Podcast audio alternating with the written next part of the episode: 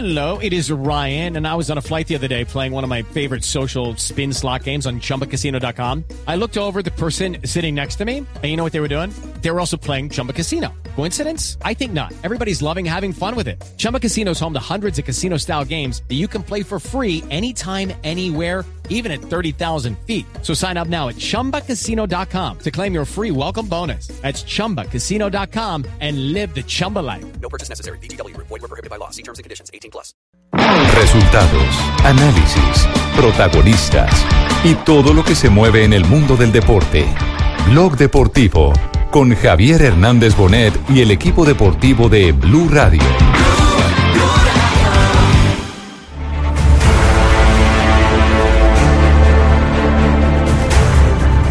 Que esta prueba, para los que tenían alguna duda, yo creo que ya está más que comprobada. Y no solo es eso, porque uno escucha declaraciones presidente.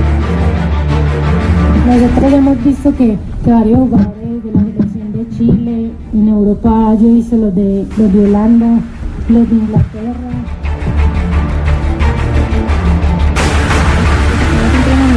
Dirigido, individual y como equipo. Actualmente, en el mejor de los casos, cada una de nosotras está entrenando con sus respectivos. Dos de la tarde, tres minutos, señoras y señores. Esto está ardiendo, está caliente el tema. Hoy en el Hotel Marriott se reunieron las eh, referentes de la selección o del fútbol femenino de Colombia. Aquellas eh, niñas que en el pasado nosotros llamamos las chicas superpoderosas, que tantas satisfacciones nos dieron y llegaron desde distintos rincones del planeta para respaldar las acusaciones que se han hecho de parte de otras de las niñas recientemente convocadas, digamos que casi que novatas en la selección. Sobre todo las las del selecciones de sub-17. Colombia, las del sub-17. Entonces vinieron eh, a poner la cara y especialmente a advertir que ellas no son denunciantes de Twitter, que ellas vienen a dar el debate con los directivos del fútbol colombiano, con pruebas en especial con Álvaro González. Y tal vez uno de los documentos más importantes que se ha presentado es el documento donde eh, Álvaro González, Álvaro González Alzate, el presidente de eFútbol, habla de veto a una jugador a una jugadora en particular. Escuchemos porque este es el comienzo del nuevo lío que está montado. La prensa deportiva aparentemente molestó mucho a los dirigentes deportivos en la voz de Daniela. No tiene por qué molestarse, porque es el concepto de ella. Que para mí hubiera sido mucho mejor que hubiera buscado a Luis Bedoya. Y le hubiera dicho, vea, presidente, me parece que no estuvo bien hecho esto, me parece que eso que nos llevan unos viáticos y no nos lo paguen es muy grave, el que, no, el que paga lo que debe, sabe lo que tiene. Me parece que nosotros tenemos unas esperanzas en diciembre de que nos paguen, esa práctica estamos esperándola eh, ayúdenos. Me pareció que debía haber hecho eso, lo que tú mismo estás diciendo, antes de ir a la prensa. O sea, no cobrarme por interés a esta persona, sino venir y decir, ahora, si yo te mando para el carajo y no te paro bolas y, y, salgo mal contigo, entonces ahora vas a la prensa. Y cuando yo te llamo a reclamarte, ¿por qué dijiste eso de mí? Entonces me decís lo que yo le decía a los Rondoni, lo que decía Juan José Bellini, lo que decía Ramón Yesurún. ¿Por qué rajaste mi tal programa? ¿Qué dije? Que yo era un hijo de puta, pero yo te lo dije aquí una vez o no. Yo te dije una vez y yo pensaba que tú eres un hijo puta. Ah, sí, pero porque te extrañas, porque lo dije. Simplemente repliqué allá lo que te dije aquí personalmente. Que no es lo mismo que yo hoy digo allá, cosas que nunca sabía de mí, en el concepto que yo tenga aquí. Entonces, me parece que utilizó mal el medio. No sé por qué se enojaron por esa mierda. Debe haber buscado a Luis. Pero entonces, ¿qué busco eso? Engatillar la diligencia deportiva contra ella. Entonces, si llegan y le dicen a, a Felipe Taborda, usted a Karen no la puede arrimar a ese grupo. Ah, pero es que la necesito, listo. Si la llega a arrimar, hasta luego usted. Entonces, ¿usted qué hace? Dígame, sinceramente, ¿qué hace? Si quiere estar aquí. Entonces, ¿quién pierde? Dígame, ¿quién pierde? ¿Tienes Karen? ¿Por qué? Porque usted va a cuidar el puesto suyo aquí. Y el ultimátum mío es, si llama Cata, chao pescado. Entonces, ¿quién tiene que buscar? Hasta luego Cata. ¿Y quién pierde es? Por eso digo yo, son círculos viciosos y es como una, es como, es como una bola de nieve que va creciendo, va creciendo, va creciendo, va creciendo. Entonces, ¿qué pasa? Lo pongo como ejemplo, ¿por qué? Porque a nosotros nos llegó la, la cuando el problema ese, eh, nos llegó la idea y escuchamos las declaraciones de Daniela y otras personas eh, envenenar a través de los medios deportivos contra la federación, contra los dirigentes deportivos y los periodistas, y los periodistas dando los palos A mí no me conmueve eso, porque yo 50 años recibiendo garrote, ¿qué, qué me va a doler? Yo estoy curado, pero si hay dirigentes que les duele y a la familia les duele. La familia mía no, porque mi casa no es radio, pero a otros dirigentes sí, a otra familia sí. Entonces cuando escuchamos eso, yo la dirigencia empieza a averiguar qué pasó, eso de dónde sale. Entonces después nos cuentan, no, pues que es que los premios fue que fue Nelson el que empezó a, a, impulsar y empezó a organizar el grupito y empezó a montar el sindicato. Eso, tienen lugar de hacer eso porque no nos llama primero nosotros y nos consulta. Si consideran que 20 millones es mucho, o que si 15 es poquito, o que si 10 es nada. Porque primero no pide un concepto, que es lo que uno debe hacer primero. No, pues que no es un hijo de puta, perdóneme la palabra. No, no puede estar ahí. Entonces, ¿qué hace uno? El que manda, manda, aunque mande mal. Soy Nelson. Chao, aquí. Así es fácil. Y mire dónde llegó eso. Entonces, uno, Nelson empieza a buscarlo a uno. Entonces, por el trabajo, por las ocupaciones, por muchas otras, uno que que cayó una bala Nelson. Entonces, al que buscaba es prácticamente la alma de Bogotá, todos los días del Quiero hablar con usted. Estoy en Bogotá. ¿Se puede recibir? No, yo no estoy en Bogotá, yo estoy, yo estoy en Afganistán. Entonces, hasta que la semana pasada, que ya logramos la reunión de clubes, y ya aprovechó la reunión de clubes en Bogotá para hablar conmigo, yo ya me tuve que sentar a decirle, es que yo no sé por qué aparentemente me sacaron a a usted nadie le ha dicho, no, porque es que yo con quién voy a hablar, le mandé una carta a Ramón Seguro, no me responde, lo llamo a usted que no me puede atender, Javier Cogollo, escondido, y nadie me puede decir nada, ahora que usted me recibió, dígame qué es lo que pasa, entonces yo le tengo que decir, como a nosotros nos llegó el aviso de que el sindicato es usted, y como nos llegó el aviso de que se reunió la gente a decirle cuánto tenía que pedir era usted, entonces usted no puede estar con nosotros, porque nos gana usted ser un, alineante entre cuerpo técnico, jugadores y nosotros, usted la punta de lanza contra nosotros, ¿no? Si yo, si yo tengo una barraca lanza en el rabo, ¿qué hago yo? Me la quito para que no me chute más y ya. Y quité la puya. Y estoy feliz. Este fue el documento que presentaron hoy en la rueda de prensa las chicas de la selección de Colombia, donde claramente Álvaro González beta saca del seleccionado colombiano a Daniela Montoya por estar reclamando públicamente el por qué les habían quitado los viáticos, por qué no les habían pagado los premios prometidos, etcétera, etcétera. Todo esto, todo esto se está eh, llevando a eh, la mm, eh, famosa eh, discusión en la que están eh, apareciendo nuevos actores. Hay movimientos feministas que ya se han alineado con las jugadoras. Y se está hablando de mañana, inclusive al frente de la Federación Colombiana de Fútbol, de una parada para respaldar a las chicas que han hecho las denuncias en el día de hoy. Esto es lo que ha dicho Daniela Montoya sobre el tema. Yo creo que esta prueba, para los que tenían alguna duda, yo creo que ya está más que comprobado. Y no solo es eso, porque uno escucha declaraciones del presidente de que nunca hubo un veto y, y pues es algo increíble que, que yo tengo que salir a desmentirlo porque eso no fue así. Yo llevo un año y medio mal, mal, mal, mal, porque yo como todas mis compañeras que están aquí teníamos la ilusión de, de estar en los Olímpicos y el equipo estaba muy bien preparado para lograr algo histórico allá. Era el momento que, que yo sentí en hablar unos premios en que necesitábamos más garantías, era por, obviamente por eso, porque nosotros amamos la selección, amamos el país y, y queríamos seguir marcando historia que más que los olímpicos, que era algo tan importante para todas. Yo intenté de muchas maneras, porque como está la emoción que, todas tenemos. Pues yo hasta le mandé una carta al presidente, eh, dirigida hacia él, hacia Álvaro González, hacia Ramón Yesurú, y ellos nunca me respondieron. Yo le escribía a Álvaro y él me decía, no, tranquila, tranquila, que eso es algo del cuerpo técnico y, y yo voy a ayudarle para que todo se solucione. Yo hablaba con Felipe y siempre me decía, no, tranquila, tranquila mía, que eso ya se va a solucionar, que, que yo ya la voy a poder convocar, usted eh, en la federación hay un problema, eh, eh, ya eso se me sale de las manos. Y cuando ellas mismas hicieron esa reunión, él me dijo, no, tranquila, que ya, ya todo está solucionado, eh, ya usted va a poder estar en la próxima convocatoria y así, así, me, me engañaron todo el tiempo, me llevaron, me llevaron, hasta que al final dijeron que era solamente una decisión técnica, sabiendo que, que todos sabíamos que era un veto que, que me pusieron por año y medio y que, que uno como mujer no puede expresar como lo que uno siente, sabiendo que uno quiere que las cosas mejoren, no solo para nosotros, sino para el fútbol femenino en general. Muy difícil que, que pase por, por mi vida ese año, ese año y medio, que, que como él dice ahí, que las familias de ellos también se sienten, ¿no? Pues, mi familia estuvo muy mal, yo estuve muy mal, y pues eso no vale, nosotros nunca vale, no, no me parece que las cosas eran así.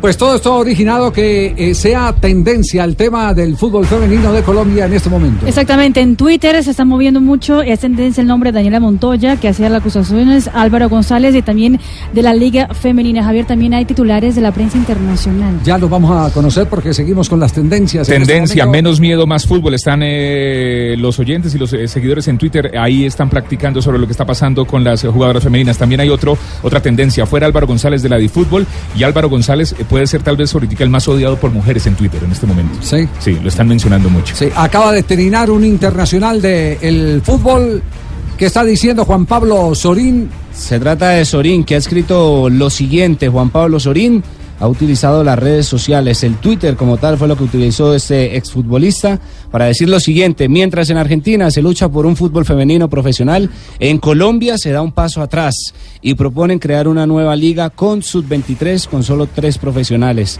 Recordemos que actualmente la liga es profesional y fuerte. Huila, campeón de la Copa Libertadores, mi apoyo para las jugadoras. Dice Juan Pablo Sorín, el internacional de la selección de Argentina y los titulares en este momento. En la prensa de Inglaterra, Javier, llegó la noticia. En la BBC están titulando en ese momento eh, jugadores de la selección Colombia eh, denuncian discriminación por parte de la- los directivos de la selección.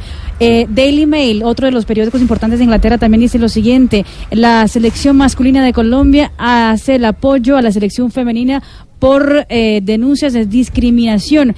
Y el Washington Post en Estados Unidos dice Pesos lo mismo. pesados, ¿eh?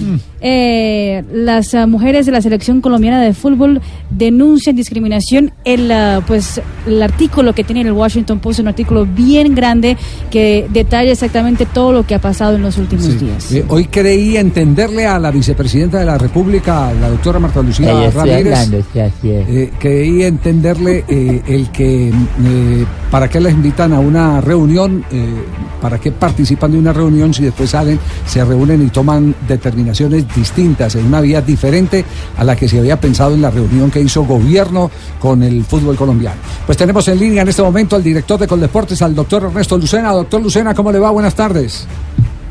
Hola Javier, muy buenas tardes, un saludo a todos.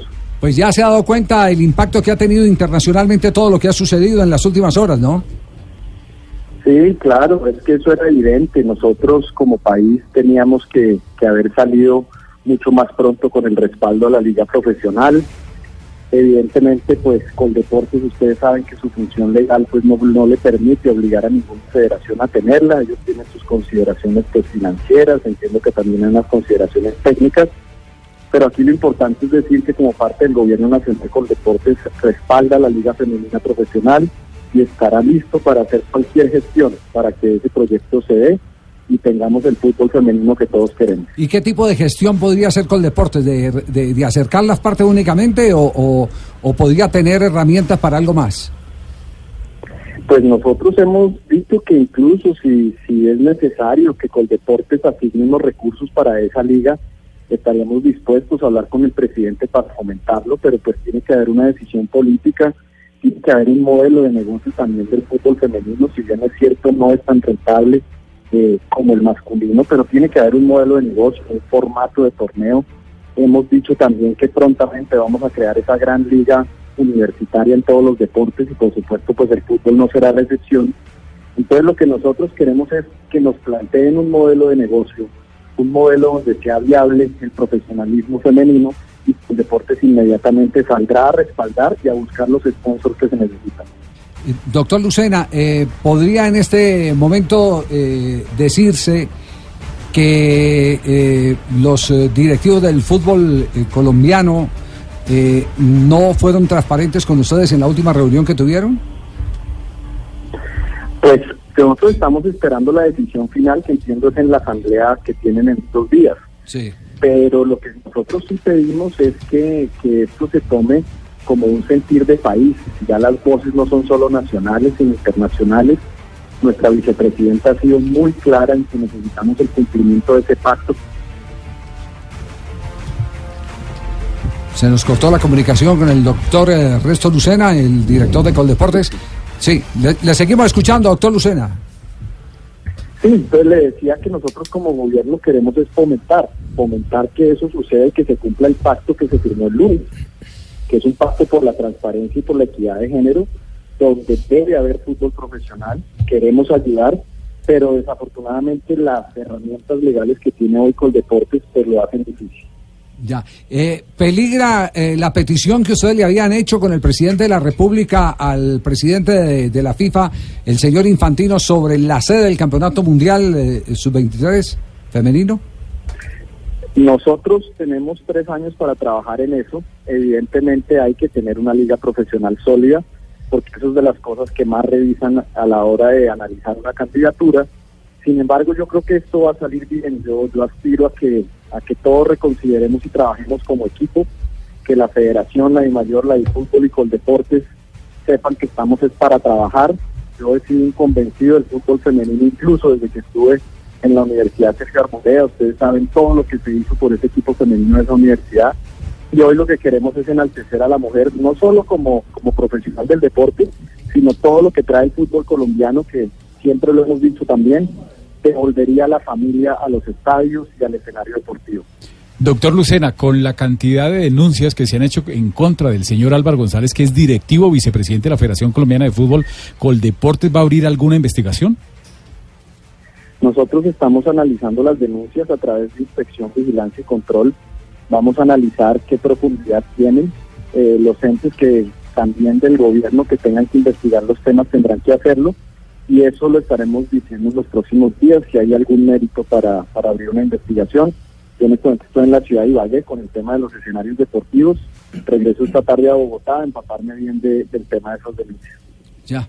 Eh, pregunta final, Ricardo, para el director de Coldeportes. Sí, eh, un, un tema puntual y tiene que ver sobre este. Hay una sensación, director, eh, en, la, en la gente, en el ciudadano, que hay que sanear el entorno del fútbol femenino, que eh, realmente eh, desde muchos frentes está bombardeado. ¿Qué herramientas se van a poder utilizar de parte del gobierno, de Coldeportes, para, para hacerlo? Pues mire, este es, este es un proceso cultural. Aquí no es solo el fútbol y la equidad de género el que está sufriendo. Esto se ve en todos los ámbitos de, de las profesiones hoy. Nosotros queremos trabajar a nivel de capacitación nacional, sobre todo en el deporte base. Para nosotros el deporte base es fundamental para llegar a un entendimiento de que el fútbol femenino necesita las mismas herramientas y genera la misma responsabilidad que el fútbol masculino. Y por supuesto, todo lo que esté a nuestro alcance en temas de investigaciones para evitar acosos, abusos, para evitar la mala diligencia en algunos casos. Eso es lo que tiene que prosperar en este país, la nueva dirigencia del deporte, que lo que queremos es que sea una dirigencia transparente, pero a la vez equilibrada al nivel deportivo que hoy tiene Colombia. Doctor Lucena, muchas gracias. Eh, estaremos pendientes entonces del desarrollo de este episodio. Como se han podido enterar, los periódicos más importantes e influyentes del mundo están haciendo referencia a lo que ha ocurrido con eh, el fútbol femenino de Colombia y la discriminación. Le sumo otros dos, Javier, muy importantes. En Italia, Corriere de la Sera también habla de denuncias, eh, fuertes denuncias sobre la selección femenina colombiana. Y Le Monde en Francia, eh, FIFA, Comebol y todos conden- eh, condenan las ah, alegaciones sobre abusos sexuales y abusos discriminatorios en la selección colombiana femenina. Director, muchas gracias. Bueno, gracias y mañana en el Día de la Mujer un cordial abrazo a todos, a Marina, a todos y tendremos buenas noticias desde Coldeportes sobre las líderes del deporte colombiano. Muy bien, perfecto, gracias, muy amable al... eh, Tan el- bello. Sí, ¿le parece bello? Sí, pero estoy muy bravo. También para Porque usted, muy buena la gestión que está gracias, realizando. bravo, Por todo lo que está pasando con esta chica. Pues imagínese. Si me toca ir a meter mano, yo voy. Sí, a ver, Yo levanto, yo levanto eso. Lo único cierto, ustedes, ustedes escucharon, ustedes escucharon el tema de Daniela eh, J. Daniela diciendo eh, que ella lo que hizo fue pelear para que tuvieran una mejor preparación, para que tuvieran mejores viáticos, para Sí. que se les tratara económicamente bien, porque algunas son empleadas que tienen que renunciar a sus empleos para, Para ir a poder, representar el país. eh, para poder ir a, Están pagando, mejor la camiseta dicho. de Colombia. ¿Y cuántas veces nosotros, y yo me acuerdo en los últimos eh, 20 años, cuántas veces no hemos llegado a hacer directos y decir, atención a esta hora, los jugadores de la selección de mayores del fútbol profesional eh, colombiano, de la selección colombiana de fútbol, están reunidos porque no están de acuerdo con el plan de premios que les propone la federación. Infinidad ¿Cuántas veces. veces, cuántas Mucho, veces? pues. ¿Y a quién vetaron? ¿A quién vetaron? A ver, ¿a quién vetaron? ¿A Falcao? ninguno, no. ¿A quién No, sacaron? ninguno, ¿Sacaron a. Yepes en su momento cuando No, puso no, en su nada, sitio ninguno. a los directivos en Brasil? Es algo muy normal. Y entonces a esta muchacha, Daniela Montoya, porque va y pide algo que no eh, le habían respondido y va y lo pide en los medios de comunicación. Algo a lo que tenía A derecho. nombre de sus compañeras. A nombre de sus Y compañeras. después se tiraron la pelotica, Javier. Pues, porque ella claro, cuenta que uno claro. que era el otro, que era el otro, que era el Sí, otro. y y Pero ella no puede hablar en ningún lado. Y finalmente el director técnico es el que asume la responsabilidad diciendo que es una razón de tipo técnico por la, cal- por la cual queda fuera. Sí, porque que no hay, una, Y se que hay olvida, una Javier. evidencia de que aquí hay una discriminación hacia las mujeres en este hecho, por supuesto que la hay. Por supuesto Y, que la y- hay. Sí. Y, el, y la historia del fútbol femenino también se le olvida a la federación. La construyeron algunos clubes particulares en Bogotá y en Medellín que abanderaron, cuando nadie se ocupaba del fútbol femenino, se ocuparon de, de organizarlo, de hacer torneos y de participar internacionalmente. Y luego la corporación Los Paisitas le abrió el espacio al fútbol femenino infantil porque ninguna liga lo organizaba en el país. Cuando vieron que era un éxito a nivel de clubes y a nivel de corporación, entonces ahí sí lo empezaron a meter en las ligas y en la federación y ahora lo quieren reversar. Notable de Carla. Hay lanzamiento de esquina, le pega Rincón, peligro para Chile. ¡Y cuidado! ¡Cuidado!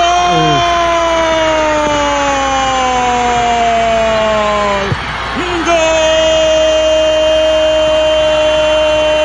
de Colombia! Cuidado, lo dijimos. Con Usme no se puede jugar. Si ya tiene cuatro en su cuenta personal, no se le puede regalar una pelota al área chica. No solo a las chicas de la selección Colombia le narramos en colombiano, les narraron los chilenos, le relataron los argentinos, le transmitieron los mexicanos. Estamos hablando de un producto de alta calidad. Mundialista. De Sí, alta total. calidad. Yo De alta fútbol calidad. femenino. ¿Usted qué? Nosotros no- en Argentina no teníamos fútbol femenino, pero me gustaba el colombiano. Sí. Yo iba a veces, cuando estuve allá en Perdón, fue que le entendí que usted jugó fútbol femenino. también. No, no, que yo ¿Jugó fútbol seguí. femenino? Ah, Sí, no, jugó yo fútbol le entendí femenino, yo también. le entendí. No, tampoco. Por eso me pude- Sí. puse No, atento. no, no, yo dejo allí, pero Ah, para que yo yo. Yo, bien. yo, ah, yo de la muchacha, pero de la tribuna. Muy bien. Dos de la tarde, 24 minutos. Estamos en Bloque Deportivo.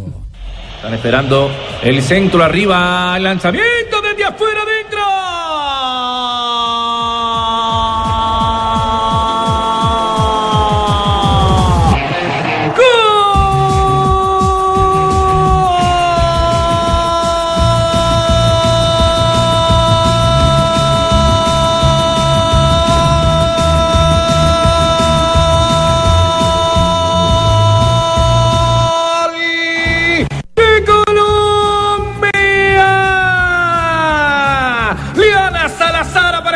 vincha blanca. Allá la vi yo. A Liana Salazar para venir a meter la piernita. Y entre Salazar y creo que también llegó por allá Arias. Entre las dos, aunque yo vi la pierna de Salazar, la pelota adentro. Uno para Colombia, signo para Argentina.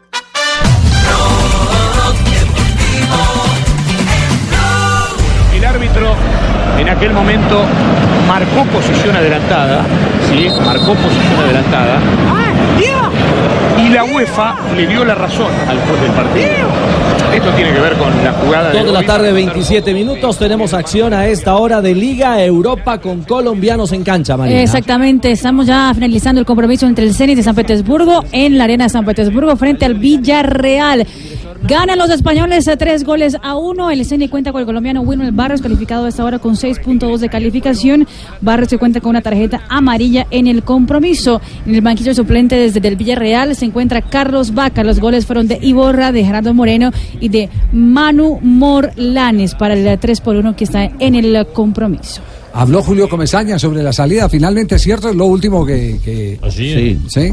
Habló para la prensa uruguaya. Habló para Tuvo los las declaraciones para- para los de Sí. su tierra y pues no deja, pues no deja no, sino que de cierta manera dice que la entrevista tuvo el detalle, pero que fue la, la justificación para, para Sí, sí, sacarlo, sí, sí, básicamente. fue el, fl- el florero de Llorente. Florero de Llorente. Que de ahí se cogieron, Sí, sí, sí. Yo quiero conocer el llorero de Florente. El papá. florero de Llorente. El florero ese que, que hay en El florero. Dicen que se agarraron por un florero y no fue por un florero.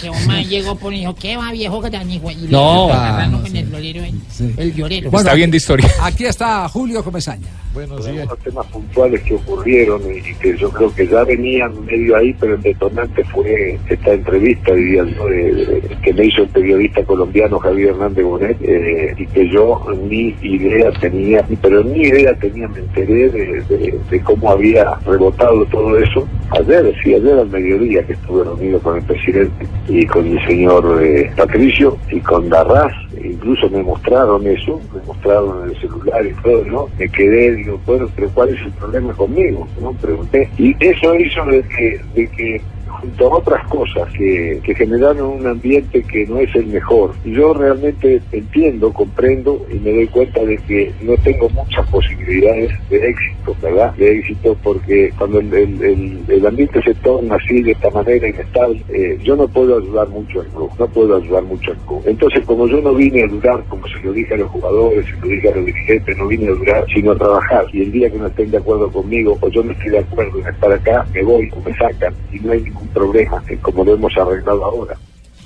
Bueno, lo que concluíamos ayer eh, fue lo que finalmente se dio, pero sí aprovecharon la, la Coyuntura. entrevista. Tuvimos free press Javi, gratis en toda Latinoamérica. Un nosotros. detalle.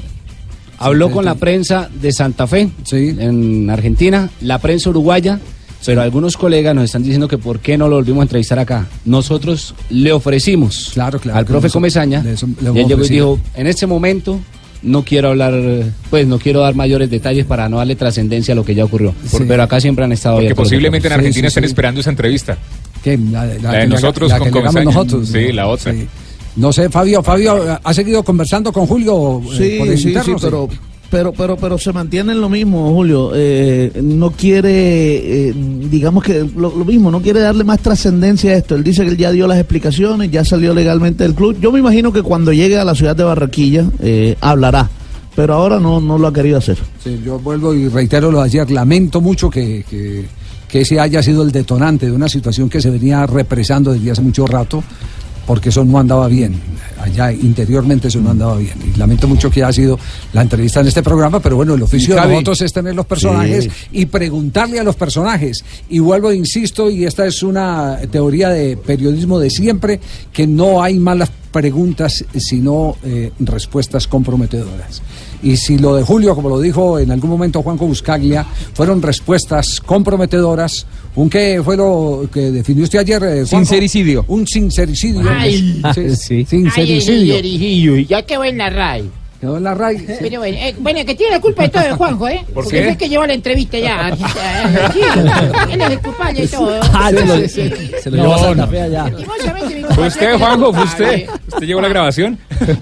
Decí la verdad. No, no, no, para nada. si yo- se- no, se no, ni, siquiera yo estaba al aire cuando.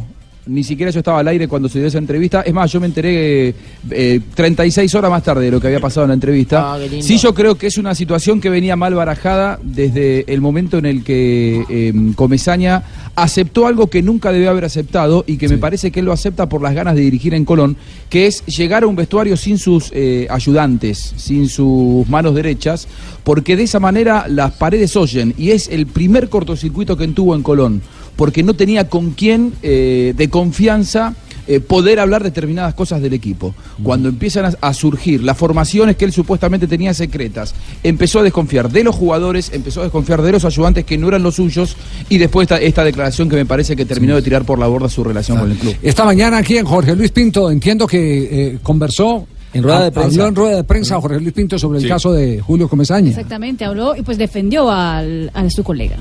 Y esa experiencia que pudo haber tenido allá. No es fácil, cuando uno trabaja en un país diferente no es fácil, quiero decir, porque todas las culpas de todos se le echan a uno. Entonces no hay ningún otro culpable, ni directivos, ni jugadores, ni nadie. Me parece que Julio de alguna manera también vivió eso. No sé qué decir. Ser sincero es importante porque creo que uno tiene que afrontar las cosas con franqueza y la sinceridad es parte de la franqueza.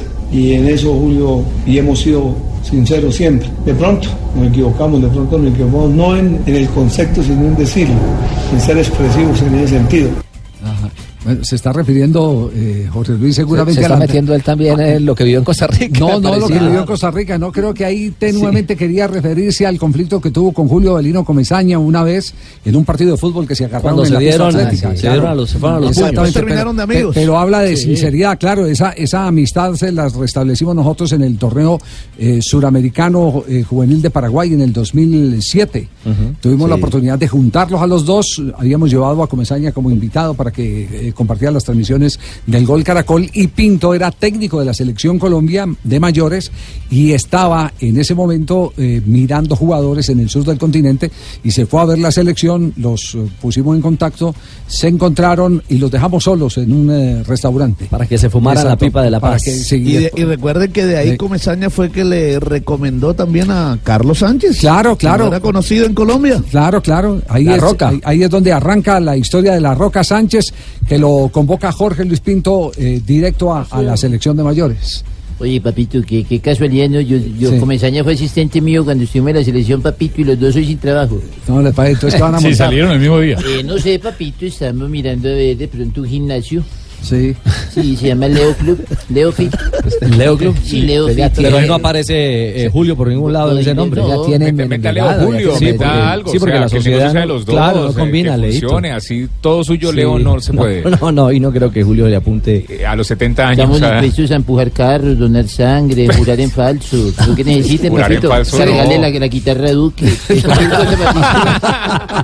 Dos de la tarde, 34 minutos. Estamos en Blog Deportivo. Vamos a un minuto de noticias y volvemos para compartir con ustedes todo lo que ha acontecido. Un invitado muy especial tendremos en instantes.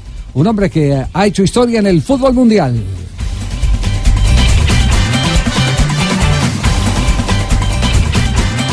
Blog Deportivo en Blue.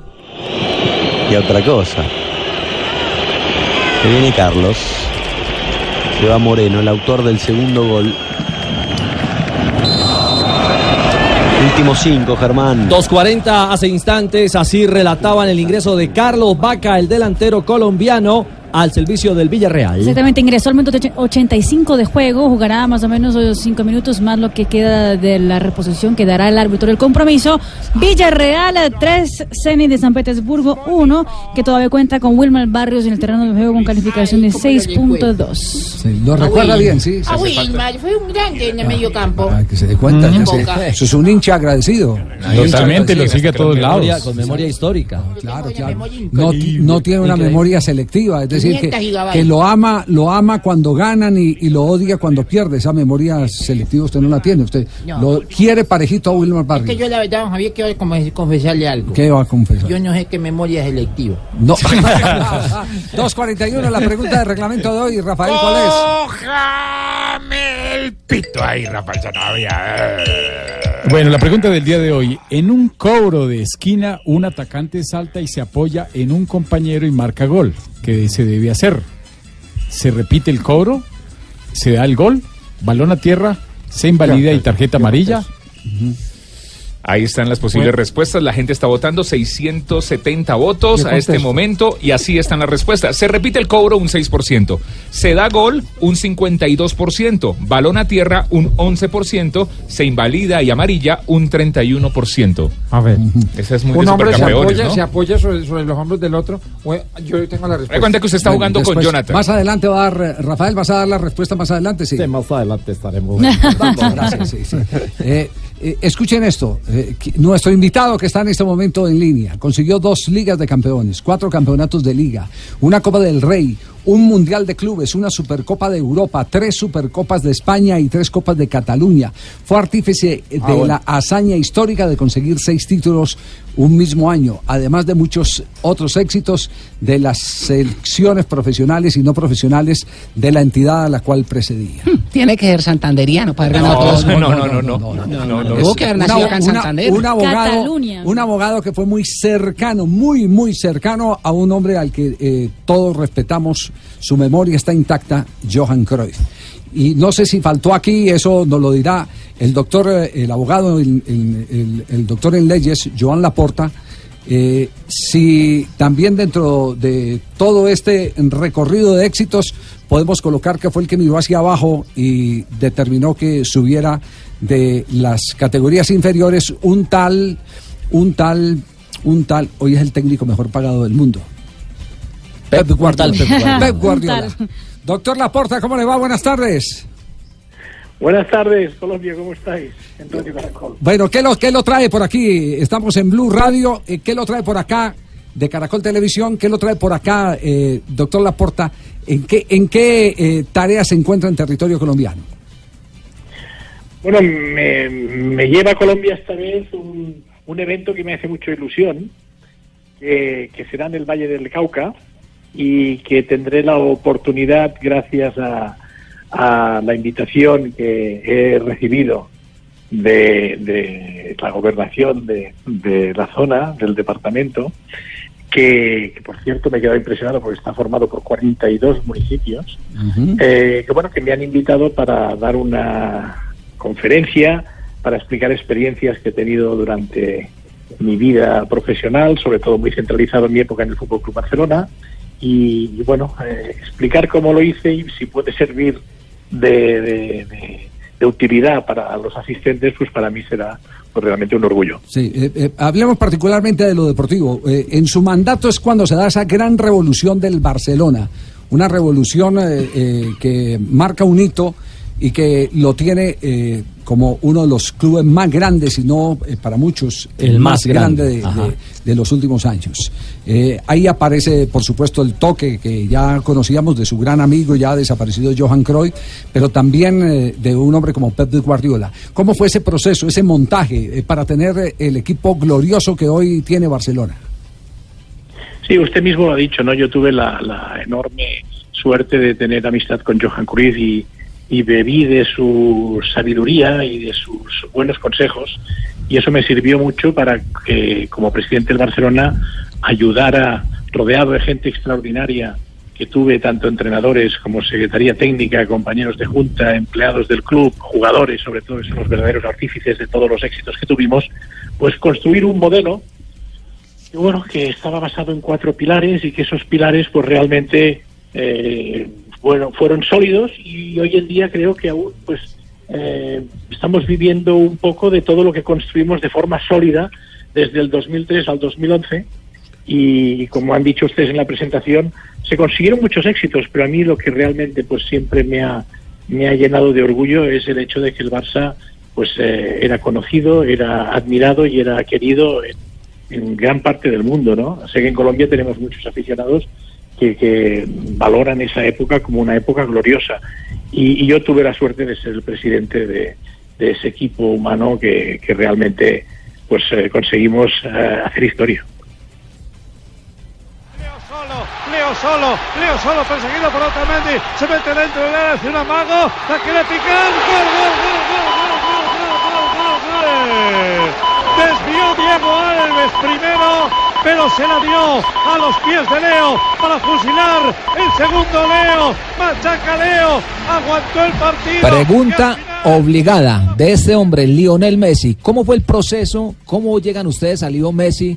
¿Cómo eh, encarnan esa obligación eh, por un crack de llevarlo al equipo, de subsidiarle sus tratamientos? Porque recordemos que él llegó con un tratamiento porque no crecía. ¿Cómo se encuentra el Barcelona con una joya como Lionel Messi? Pero yo recuerdo a Leo con 13, 14 años que estaba en el fútbol base y, todo el mundo hablaba de él, ¿no? Porque jugaba eh, igual cuando era pequeñito que cuando pasó al primer equipo. Pero la verdad yo creo que eso es mérito de que en el Barça se ha hecho una política de cantera seria. Y han salido jugadores como, bueno, para mí el mejor jugador de la historia, que es Leo Messi, pero también Xavi, Iniesta, Piqué, Puyol, Sergi Roberto, Busquets, eh, infinidad de grandes jugadores que, bueno, que realmente ah, eso es una política que se ha utilizado para que el club sea viable y sostenible, tanto deportivamente como financieramente. Porque imagínese usted eh, ir a comprar a Messi en el mercado en el 2006. Ya, ya le hablo en 2006, ya no le digo ahora. Hubiera costado una barbaridad de millones, 150, que era su cláusula de rescisio, 150 millones de euros en el 2006. Pero viniendo de la cantera, pues el precio de adquisición fue prácticamente el dinero que invertíamos en la cantera cada año, que era una cantidad considerable, pero que eh, se invertía para que estos chicos que estaban en la fábrica de, de- de- yo llamo de sueños del Fútbol Club Barcelona, que es la Masía, se convirtieran en, en personas formadas y grandes futbolistas, que creo que va junto, ¿no? Leo es una gran persona y yo diría que es un gran futbolista y mejor persona. Entonces ahí hubo una política de cuidar al, jugador, a la persona, a su familia. Ah, Leo, el, el tema de Leo nos enseñó muchas cosas, como por ejemplo el, el- el hecho de desubicar a, a niños eh, en su infancia o en su eh, digamos, nueva juventud de las familias. Eso nos eh, obligó a hacer una política de scouters, de observadores internacionales importante, para no separar a estos chicos de sus familias, porque crea siempre distorsiones familiares. Y, y bueno, se, se tiene esa especial sensibilidad que yo creo que verdaderamente hay pocos clubes con el Barça, como el Barça, como el Barça en el mundo que tienen tanto cuidado de la, de la cantera. Claro. Y, y esto creo que Leo Messi es un ejemplo. Eh, mire qué particular, eh, que un caso como el de Leo Messi le enseña al Barcelona cómo construir esos procesos para, para el futuro de, de muchos chicos que hoy también se han convertido en jugadores profesionales. Eh, a propósito de eso, expresidente Laporta, mm, siete años de éxitos, de, ese marcado y potente éxito. ¿Cuál fue la clave para que no se agotara, para que de alguna manera no llegara a un punto de desgaste y, y llegara a un punto de quiebre definitivo? Bueno, el, el creer en lo que haces, el tener claras las ideas, de, de- de decidir los objetivos. Eh, hablábamos, déjeme decir solo de Messi, que eh, el- la confianza que se da al entrenador para que tome eh, decisiones que en otros clubes pueden considerarse arriesgadas, pero que realmente en el Barça pues se tuvo la capacidad de resistencia para aguantar esas decisiones que tienen un punto de riesgo. ¿Eh? Eh, y el caso de Frank Rijkaard, que puso a, a- Leo Messi en el primer equipo con 16 años. ¿eh? Y, que, y que esto, esto es una política que te permite el, bueno, el- el que la cantera realmente eh, cumpla su, haga realidad sus sueños y el club pueda seguir siendo viable y sostenible en estos aspectos que le decía antes. La capacidad de resistencia, la- el entusiasmo, la ilusión, el creer en lo que haces, el tener unos objetivos claros y ser coherente con lo que eh, eres. Y ahí eh, tener también ese punto de magia que es el intentar, eh, bueno, hacer, eh, conseguir la gloria para hacer historia. Yo creo que esto, esta mentalidad es necesaria para que un proyecto perdure en el tiempo. Subimos a jugadores muy jóvenes en el 2003, 2004, que aún están algunos de ellos en el equipo, que son pilar, la columna vertebral aún del equipo, y, y eso hace que el proyecto sea lo que ha dicho usted, que sea consolidado en el tiempo y sea perdurable en el tiempo. El Barça lleva ya muchos años eh, jugando bien, que para mí es lo más importante. Como decía Johan Cruyff, eh, que es lo más importante, es, es eh, no ser el primero, es ser el mejor. Porque si eres el mejor acabas en algún momento siendo el primero, ¿no? Y, y en este sentido, eh, yo creo que, que, bueno, que ha quedado demostrado porque ha sido un modelo de club que construimos que, que sigue teniendo éxitos. Por favor, Rakitic, Leo. Vaya pase, balón interior de Iván Rakitic y marca Leo.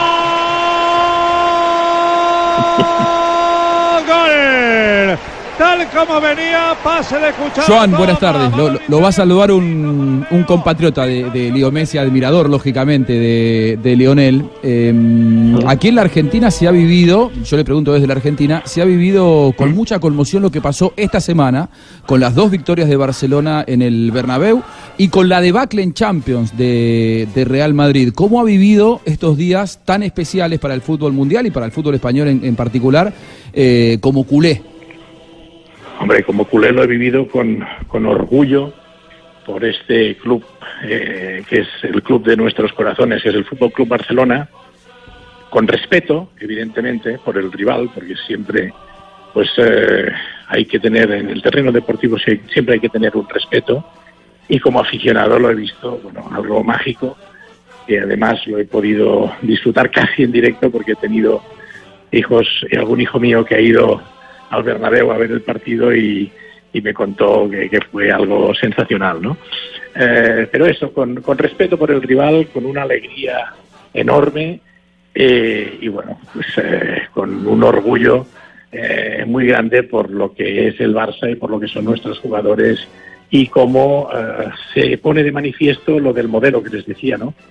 Que nosotros, nuestro equipo ha hecho, ha trabajado la cantera, tiene espíritu de equipo y, y eso hace que, que, bueno, que tenga mucho recorrido frente a un modelo que es totalmente antagónico. Johan, hemos tenido colombianos recientemente en el Barcelona y la ilusión nuestra es que triunfen, pero no han podido. El caso de Jerry Mina y ahora Jason Murillo. Usted con la experiencia Murillo, que tiene, ¿por qué cree que, que no le ha ido bien a los nuestros allá con el equipo catalán? Bueno, yo creo que son grandes jugadores que tienen una gran calidad. Jerry Mina lo demostró en el Mundial. eh, Murillo también aquí está demostrando que se puede contar con él. Pero realmente, eh, claro, es que el, puesto está muy caro, porque teniendo a, a Piqué, a, a un Tití y también Lenglet, que es un jugador que también se ha adaptado muy bien al sistema, eh, pues el puesto de central está muy complicado. Y son jugadores de una categoría suficiente como para querer jugar cada domingo y entendí perfectamente la reacción de Jerry Mina y, Murillo pues ya, ya se verá. De momento eh, está ahí, Valverde va contando con él, pero tiene que tener en cuenta que, fíjese usted, eh, también ha pasado con grandes jugadores que han subido de la cantera o han tenido, que, han tenido que ir a jugar a otro equipo. Por una razón, porque cuando teníamos un centro del campo, eh, Xavi, Busquets, Iniesta, comprenderán todos ustedes que, que seguro que saben de fútbol mucho más que yo, que era mucho más, es, muy difícil entrar en ese centro del campo, ¿no?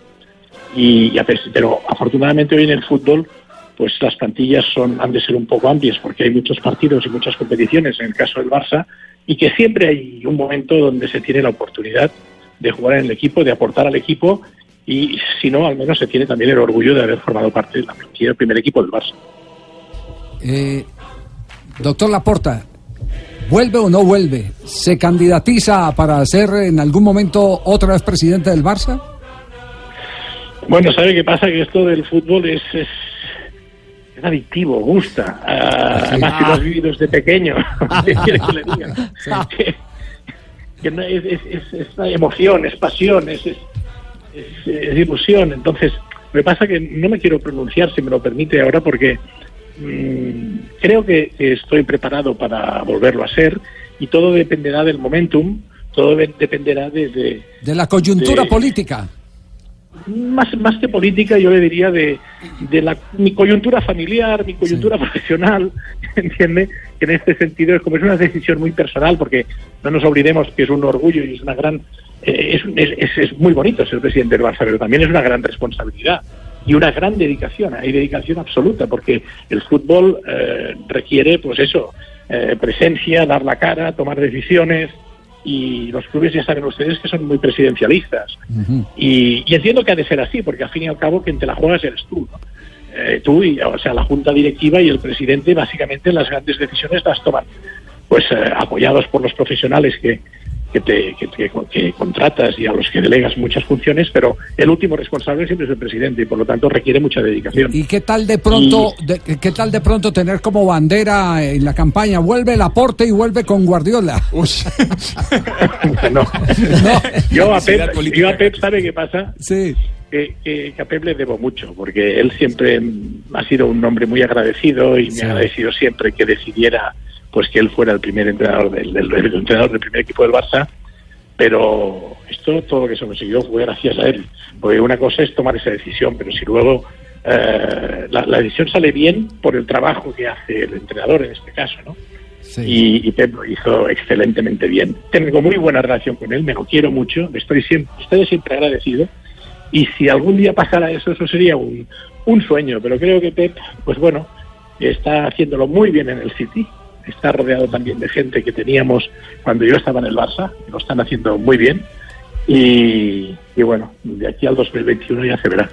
Jueves 13 de marzo en la ciudad de Cali, eh, la gobernación del Valle del Cauca estará eh, ofreciendo la conferencia de el hombre que transformó a la institución, el hombre de, de los 170 eh, millones de presupuesto que los elevó a 455,5 millones para hacer ¿Qué en todas las categorías y en todas las disciplinas el gran Barcelona que la gente ha disfrutado en los últimos años. Ve, Javier, ¿cuándo llega don Joan aquí a Cali? Eh, debe estar llegando dos días antes de la conferencia, me imagino, Ah, bueno, ¿no? ¿Por qué? Pues, ¿Le tiene alguna Yo lo invitación? recojo ahí en Palmira, ¿oí? Sí. Yo voy por él y lo recojo. Pero preséntele al Sí, menos. lo está escuchando, lo está escuchando. ¿Cómo le va, doctor? Mucho gusto. Yo. Ese es el acento de los, cal- de los bayunos. De los bayunos, para Sí, cuando por venga la aquí porción. te atendemos, ¿oí? Bonito, bonito acento. No, y cuando venga yo voy... Acabaré por hablando como ustedes, ¿no? Claro sí, Mira, yo voy y te recojo ahí en Palmira, te traigo a Buga, ve. Te presento el Señor de los Milagros, que es un, lo más de lindo, un negrito, lo más de lindo ahí crucificado que tenemos aquí en el, aquí en Buga. Aquí te llevas una, un- una totuma con majar blanco, ¿oís? Y después te llevo a Cali, dulce. te llevo a la Alameda a que comas eh, eh, ma- eh, cazuela de marisco ahí en la Alameda, ¿oís? Sí. Y después por la noche ahí sí ya yo te pongo a escoger flores frescas o VIP. Do- Doctor Laporta. Ahí, ahí, me per- ahí, me, ahí me he perdido. Y se perdería, y se perdería, doctor Laporta. Lo de la comida y el marisco también lo he entendido, pero lo último no sé con qué quedarme, con, con uno o con lo otro. Sí, de pronto lo de los mariscos. Yo lo, lo único que puedo decir, yo tuve la oportunidad hace algunos años cuando vino a la ciudad de Bogotá, Joan Laporta, de escuchar su conferencia.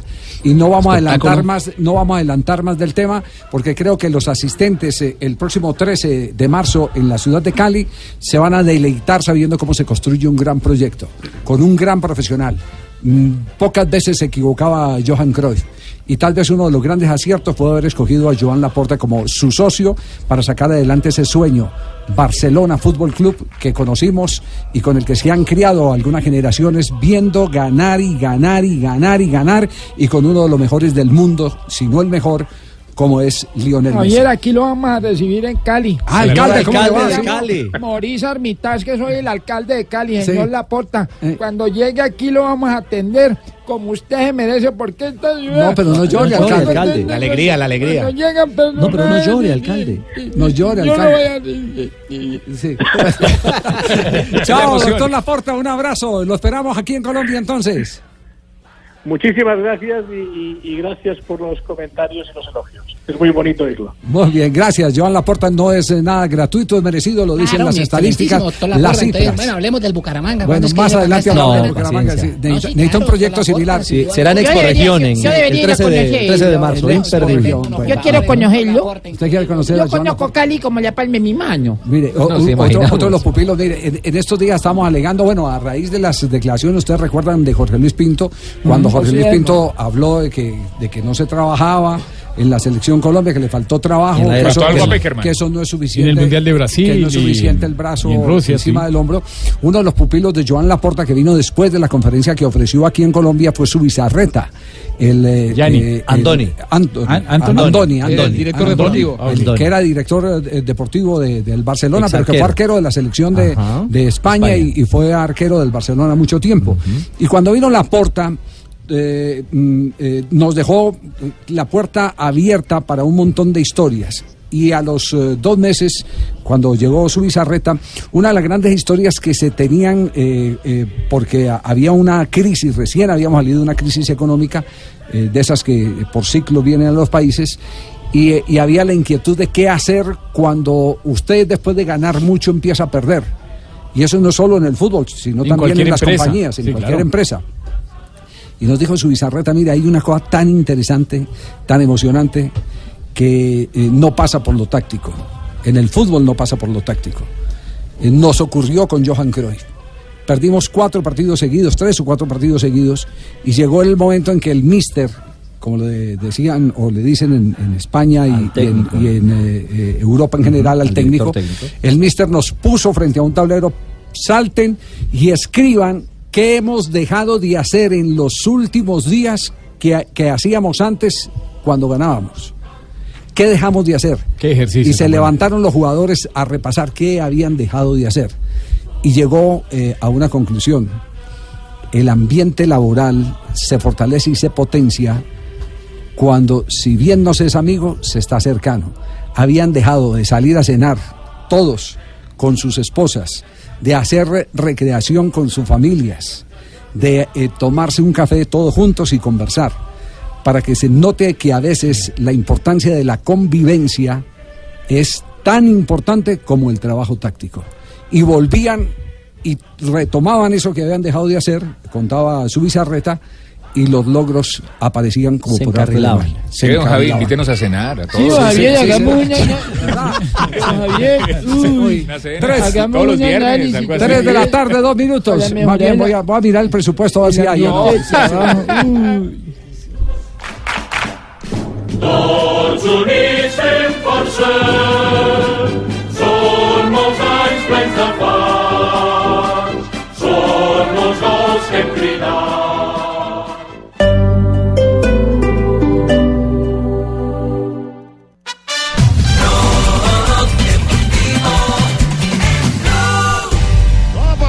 Aí vem com o Dudu. Enfiou na frente, escapa, vai marcar, bateu, gol! Gol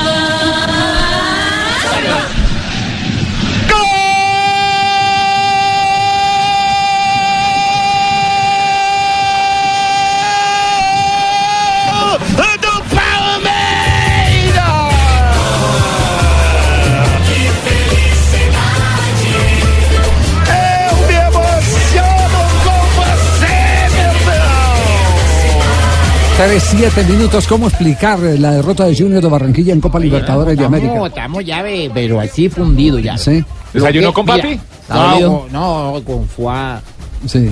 por, con, con el papi. Estamos Con todos los todos los chap, todos los chap, mi hermano. Sí. Uy, ¿Fue Fabito? Ale, Y- lo que sale, Sí. foie, y el papi está pero fundido. Muy triste ya. ¿Vos, cono- vos no has venido a la... Vos no has venido. Vos no has venido acá cuando... Este cruza de cables tan bravo.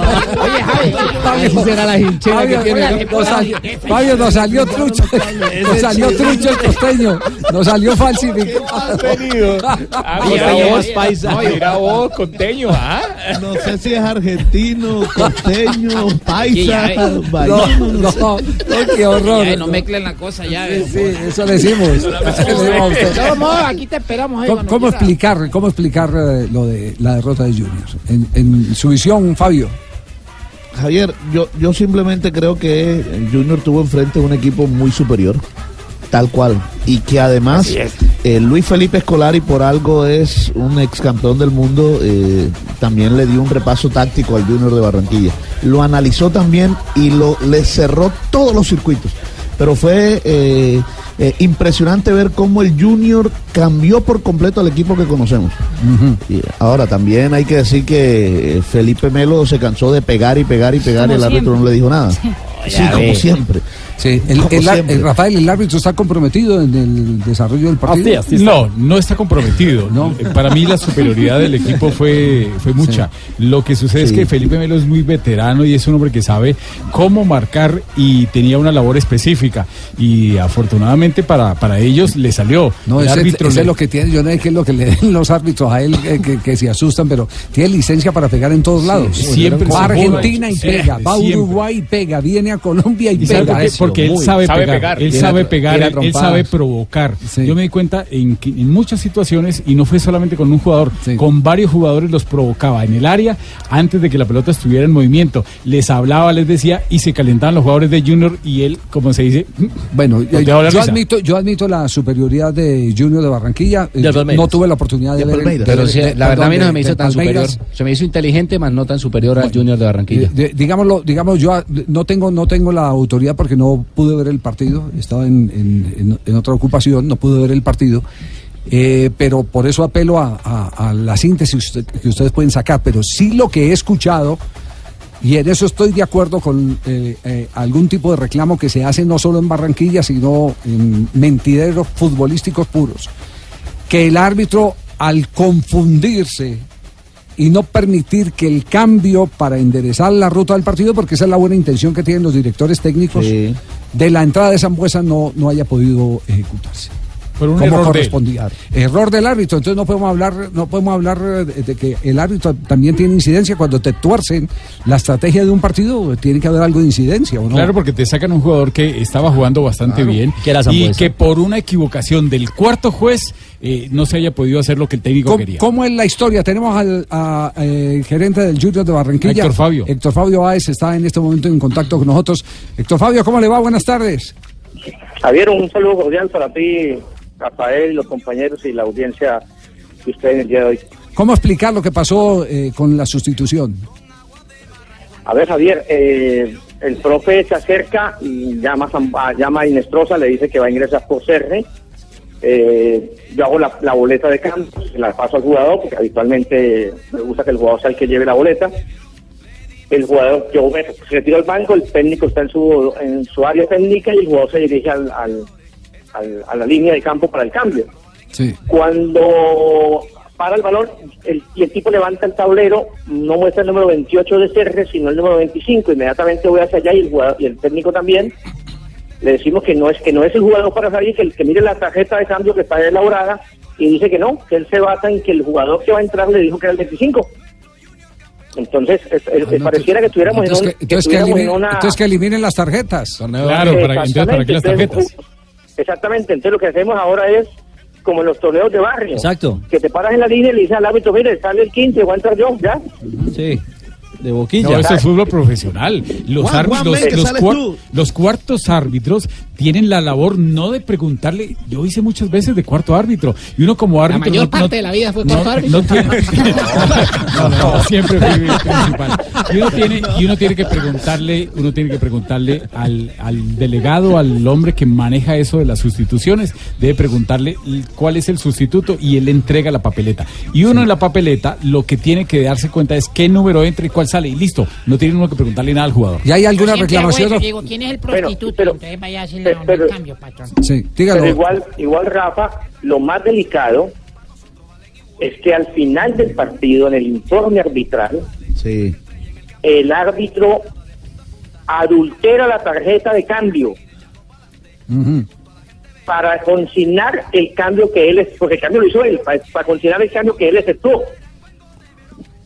O sea, tachó y, tachó y tachó el tachó número el otro número. estaba, Sí, alteró un una documento. tinta diferente. Alteró un documento. A mí me- parece eso supremamente grave. Gravísimo. Alterar un Totalmente, documento. totalmente. Y, y Junior va a hacer reclamación oficial.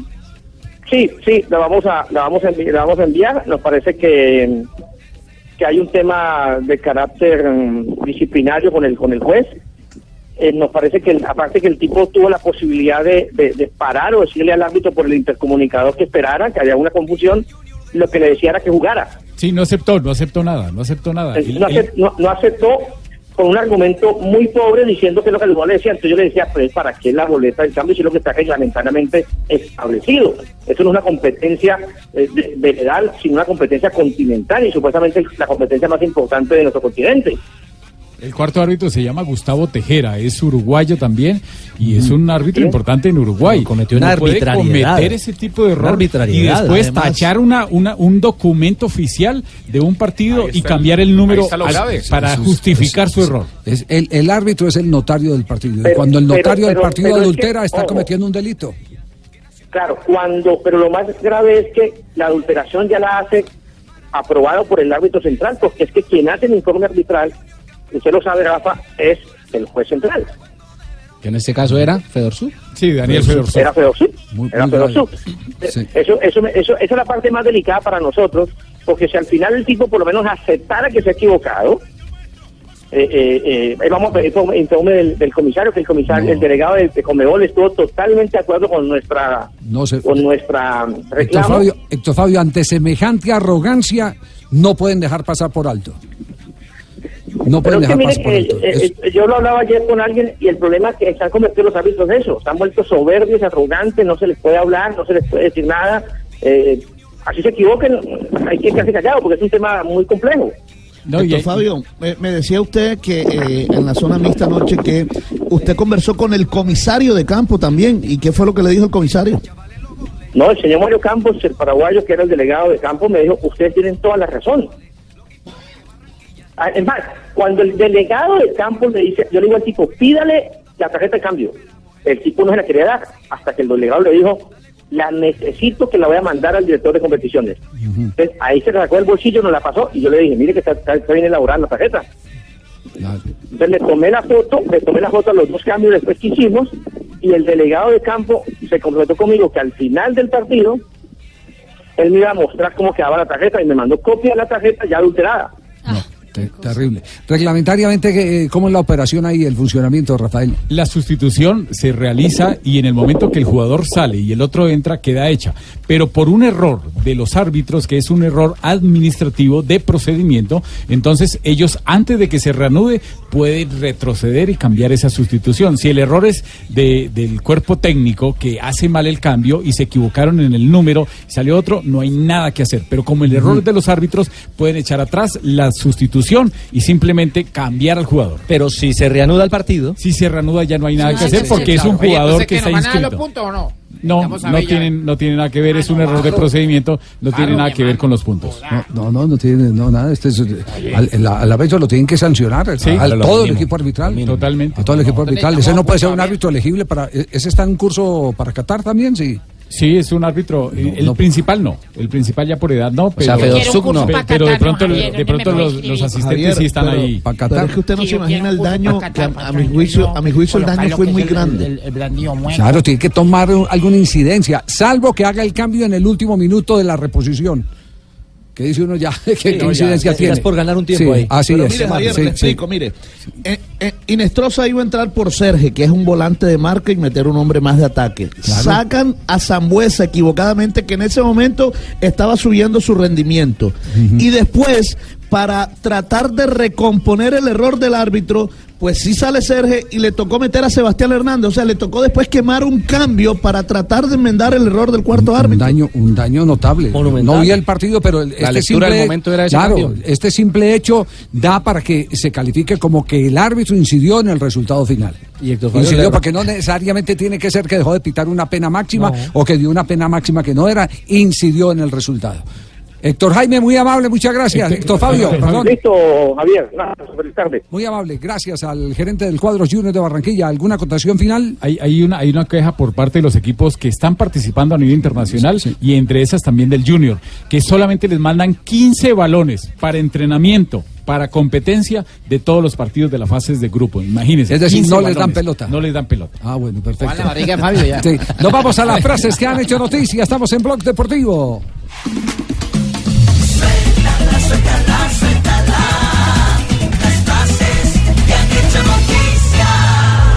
Y empezamos con esta frase que la dijo Álvaro Benito, ex técnico de las divisiones eh, juveniles del Real Madrid. El entrenador ideal para el equipo merengue es Jürgen Klopp, que ahorita está en el Liverpool. Charlie Rechard, el descubridor de Lionel Messi, dice- lo siguiente: A Messi le falta apoyo cuando juega para Argentina. La siguiente frase la dijo Marchesín, guardameta de América de México. Marchesín. Marchesín. Ah, Bueno, Marchesín. Exacto, sí, sí. Me faltó la tilde en la I. No, ahí está. No, Ahí yo- está, pero ahí me le faltó a mí. No, sí, usted sí. Convocado a la selección argentina. A usted no, al personaje. Me faltó el personaje, a la indicación. Tenemos plantel, pero no fútbol para el título. Gracias, eh, Colorado. Thiago Silva, el jugador del Paris Saint-Germain brasileño, ha dicho: Nos ha pasado lo mismo que al Real Madrid. Nos quedamos sin tiempo para reaccionar. Y esto lo dijo Marquinhos, jugador del PSG. Es hora de comernos nuestra mierda. Uy, ¡Ay, una profe! eliminación. Cristian, Acaba ¿qué de ocurrir un error idiomático en Blue. ¿Cuál error idiomático? chica. Al Javier Cóptero. No, no, Ay, profe, no fue no. Cristian, fue Marquinhos. No, no. está puede ser. Lo dijo fue Marquinhos. Lo dijo Marquinhos, él está, él abrió las comillas Sí, sí. y las cerró. Yo se lo escuché, fue. Cristian. Mejor que excremento. Y más temprano hubo otro error idiomático, ¿Cuál? profesor. ¿Qué? Dijeron culé. Culé. Pues No, tampoco. se le dice. de- Culé. del Barcelona. Culé Está es- mal, profesor. Aprende de don Javier.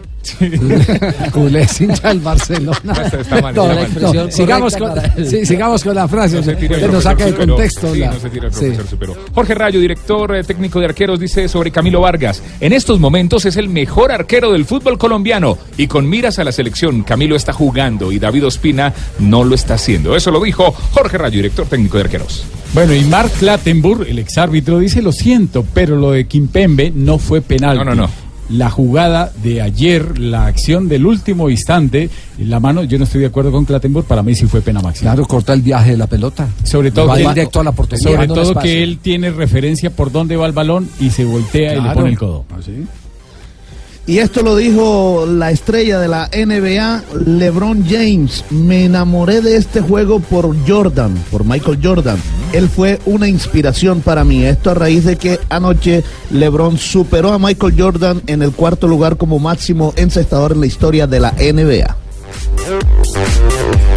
Muy bien, y Neymar Jr. está de acuerdo con Mark Clattenburg y no con eh, Rafa Sanabria. Dijo, es una vergüenza. Ponen a cuatro tipos que no saben nada de fútbol para ver un tiro en cámara lenta por televisión, enfurecido con el bar.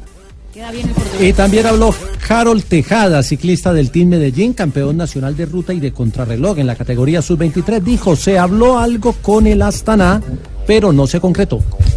La siguiente frase Hola, Antanas. ¿Cómo está? Bien. Muchas gracias por dejarme participar. Profesor, ¿cómo le va? La siguiente frase es Sí. reflexiva. Reflexiva. Todos sí. los derechos son reservados. Que es distinto a reflectiva. Sí. Sí, es diferente. Sí. Reflectiva se refiere a la luz. Sí. Manejo contractual de luz. Ajá. Bien. Sí. Si todos los derechos son reservados, son todos los zurdos muy habladores. No. La idea es terminar en punta siempre las sí, frases, Sí, ¿no? sí, sí, no. Necesitamos plastilina para poder entender esa. 3 de la tarde, 22 minutos. Blog Deportivo.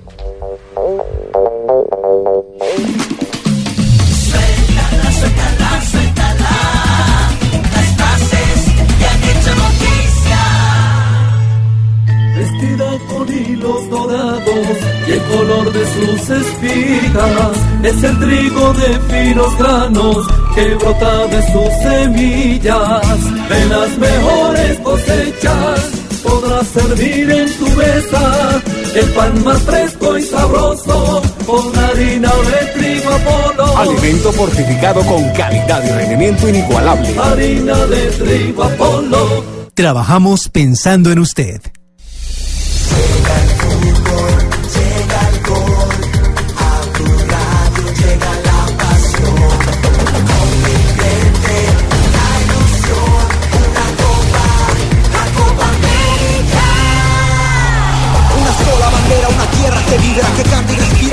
se de vida. La cancha y guerreros, el mundo los mira. Mi radio transmite pasión y alegría. América toda canta y toda grita con emoción.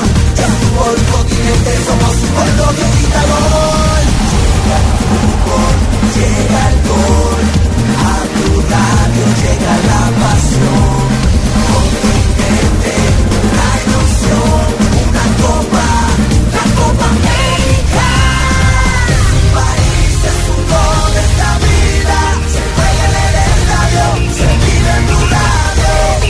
Copa América desde Brasil. Espérala.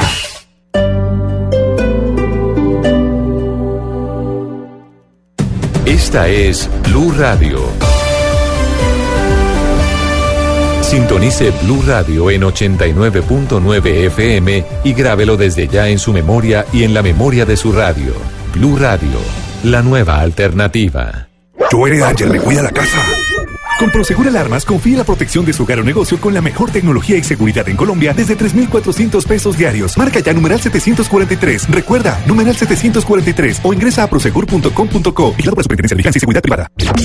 ¿Qué más pues queridos? Estoy segura que este fin de semana va a ser súper paisa. Con calentadito, arepita, choricito, Maluma, J Balvin, Nacional, Medellín. ¿Qué más pues? No, no, no, no, no. Este fin de semana es Cachaco, Monserrate, Ciclovía, Ajiaquito, Andrés Cepeda.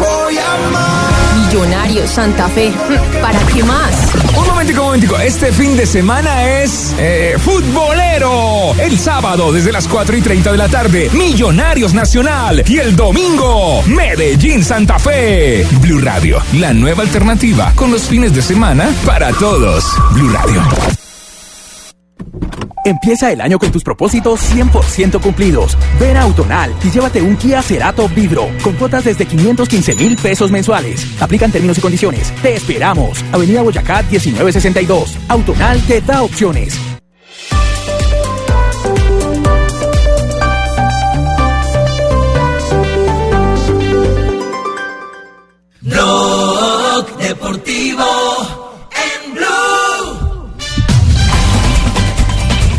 3 de la tarde, 26 minutos. Rafa, ¿ya tiene y no es cuento? Sí, señora, sí ten- tenemos una sección especial en Hoy y no es cuento. ¿Quién lo ¿Quiere entrevistó, escuchar? Sí, yo mismo. fui. Ah, ¿verdad que sí? Sí es. Usted ¿Cuándo se va a hacer entrevista usted mismo? Yo me puedo entrevistar yo A ver, mismo. hágase la primera pregunta. ¿Soy bravo?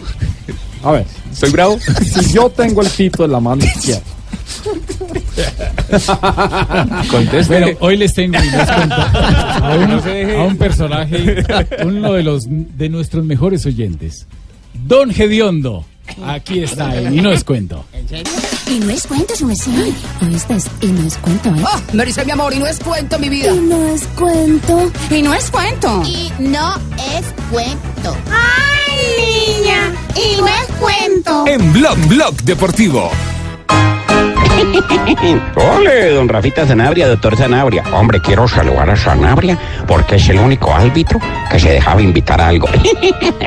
Gracias, Sanabria, por invitarme. Un cordial saludo a toda la gente de Blue Radio, a don Javiercito Hernández Bonais, igualmente a todo el elenco del Blog Deportivo. Eh, muchas gracias por eh, invitarme a este prestigioso programa que no me lo pierdo, lo escucho todos los días, especialmente el domingo. Bien, de entrando en materia, como diría el gusano, em, hace muchos años, cuando yo estaba en principiando en esto de la radio y la televisora, estaba yo haciendo un, un programa que se llamaba La Locomotora con eh, Papuchi y toda esa gente allí en 88.9, la emisora del doctor Fernando Pava. Y resulta que contando chistes, de pronto a una persona le gustó y llamó, oiga, que yo necesito un show de Don Gediondo para aquí, para una casa, para una familia. Yo nunca había contado chistes en familia, pues digamos, en tarima así, en tarima de colegio o con compañeros, con amigos por ahí, pero lo que es en tarima profesional, no. Esa vez eh, me representó don Oscar Munevar Jorero, fue el que me vendió el show, recuerdo cuánto cobró y todo. y cuánto me cobró Munevar también a mí. Entonces, eh, por allá en Modelia, creo. Como yo no había contado chistes, dije, para no ir a quedar mal, entonces yo hago una lista de chistes y en una cuartillita, en una hoja de periódico a máquina, escribí referencias de unos 50 chistes. Recuerdo el primero, era un señor que estaba sentado ahí en la plaza de Sutamarchán, cuando de pronto le cogió el sueño, fue cerrando los ojos y sintió un aroma de refrescante. De pronto sintió un aroma refrescante y dijo, ay, llegaron mis primas. Y abrió los ojos y que era un camión de pescado. Entonces hice la lista de los 50 chistes aproximadamente en la cuartilla de papel periódico y dije, bueno, esta la pongo ahí al lado, yo de reojo voy mirando y voy contando los chistes. Cuando puse la hoja ahí exacto, pero comenzó el show, había unas 60 personas y todo, esperando el show de Don Gediondo porque ya se llamaba Don Gediondo en 88.9. Era un recinto pequeño y yo empecé y alcancé a ver dos chistes. Cuando iba como en el tercero, algún berraco se le dio por prender un ventilador. y ese papelito salió volando. Yo apenas lo veía volar como un avioncito. y yo no me iba a poner a decir, páseme en el papel ni nada. Y ya, afortunadamente me acordé de algunos y, y salió bien el show. Eso fue de las, de las primeras anécdotas que me acuerdo y qué bueno traerla a Mojicón, no sino a colación, aquí en Blue Radio. Muchas gracias, don Sanabria, don Javiercito, para todos ustedes deseándoles un año de mucha prosperidad. Y sigan escuchando la Luciérnaga. Perro. No, Perro viejo. No, no, no, lo que pasa es que él ya sabe que el que habla aquí al otro día lo echan. A Comesaña lo- ya Claro. que sí habla aquí. Sí, sí, sí, sí, sí, segura. Bueno, pero aquí, pero aquí tiene las puertas abiertas. tranquilo. Dí- Dígale a don Gediondo que lo esperamos con Leonel. Tres de la tarde, 29 minutos. Habló Scaloni, el técnico de la selección argentina. Sí, habló Scaloni, eh, rompió el silencio, hacía tiempo que se esperaba su palabra, dio la lista pensando en los partidos ante Venezuela y ante Marruecos del 22 y el 26 de marzo. Messi va a estar, me parece, en el primero de los dos, solamente del 22 de marzo, será la vuelta después de nueve meses a la selección argentina, lo cual es bastante. Esperemos que alguna vez hable Messi, porque nos quedó debiendo las palabras después del Mundial no se expresó como capitán, algo que sin dudas debió haber hecho. Escuchemos a Leonel Scaloni refiriéndose a lo que va a pasar con su continuidad después de la Copa América. Esto se va, como siempre, se va dilatando. Eh, vamos, vamos a obviar ese tema del técnico que venga. Hay que trabajar para la selección, para futuro. Nosotros creemos que siempre las mismas caras. No sé si, si de verdad puede ser este, para el futuro bueno. Lógicamente hay jugadores que son de un máximo nivel y van a estar. No hay duda, no hay duda porque se cae, se cae maduro. Pero sí es verdad que la, famosa, no digo renovación, pero la famosa eh, cambio de cara de jugadores puede ser que, que dé resultado. De hecho, la mayoría de la selección la ha hecho y, y le ha dado resultados y nosotros apostamos a eso, que no sean siempre los mismos o que los que sean sean jugadores que realmente vengan con una predisposición absoluta y, esa sí que es la idea. Después el técnico estará, si sea yo o sea que sea, que tenga un abanico de posibilidades amplio. La selección argentina cerró el año eh, de amistosos en noviembre con dos partidos ante México en territorio argentino. Allí Mauro Icardi marcó un gol, fue capitán en uno de los dos partidos y cuando terminó el partido dijo, esta es la nueva selección, acá somos amigos, acá somos más jóvenes, los que estuvieron antes quedaron atrás. Bueno, no sabía Icardi que esas declaraciones me parece que eliminaron el camino para eh, lo que se viene en la selección argentina, porque en la convocatoria aparece Messi, uno de los viejos, aparece Di María, uno de sus amigos, y no está Mauro Icardi. ¿Qué piensa el técnico de esto? El presente de Mauro es un presente complicado, eh, es, evidente y nosotros no podemos ser parte de su presente. Eh, las decisiones la toma, la toma él con su, con su gente, con su club y nosotros después tenemos que tomar decisiones. Eh, es evidente que, que a la selección no le conviene que le esté pasando esto. Entonces eh, hay que tomar decisiones y en este momento no, no va a estar. Si después está en la Copa América o no, eh, veremos en estos próximos meses. La línea nuestra es siempre la misma, que, que el que venga realmente venga para algo y en este caso Mauro está, está complicado, hablé con él, entendió muy bien y, la verdad que, que es un momento complicado. Yo fui jugador y cuando se tocan estos temas prefiero, prefiero no, no involucrarme y que arregle su situación y después nosotros en base a lo que suceda tomaremos decisiones. Muy bien, cuando le preguntaron por Messi, eh, antes de hablar de Messi, dijo, hoy por hoy Argentina no es candidato, no es potencia mundial, no somos candidatos para ganar la Copa América, dice que está en un proceso de construcción. Vuelve Messi luego de nueve meses y, así lo ve el técnico de la selección argentina.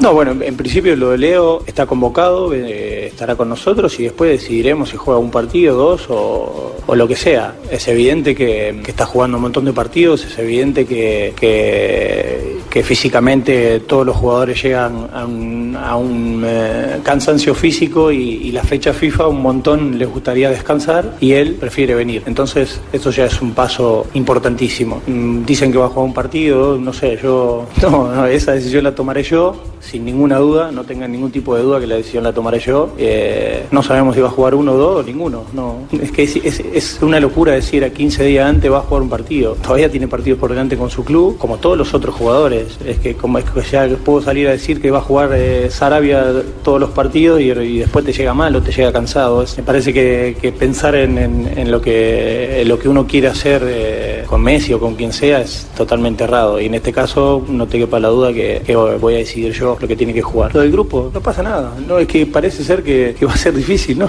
Acá eh, él, tanto él como los que vienen nuevos, Angelito, quien sea, eh, vienen y son uno más del grupo. No hay duda. No, nadie, nadie duda. de- por lo menos yo lo veo así. El grupo es sagrado y, y el que venga viene a aportar lo suyo. Eh, no tengo ningún tipo de dudas. Eh, después tomaremos decisiones eh, cuando llegue la Copa América, pero es lo que menos me preocupa, es cómo se acoplarán ellos, porque son gente, gente de bien y con la gente de bien y, y con los otros que son pan de Dios, mejor todavía. Ahí está Scaloni, el Qué técnico. sabias declaraciones, viste, qué belleza de declaración. No son favoritos a nada, no son No potencia. no somos potencia mundial. No son potencia mundial, No. viste.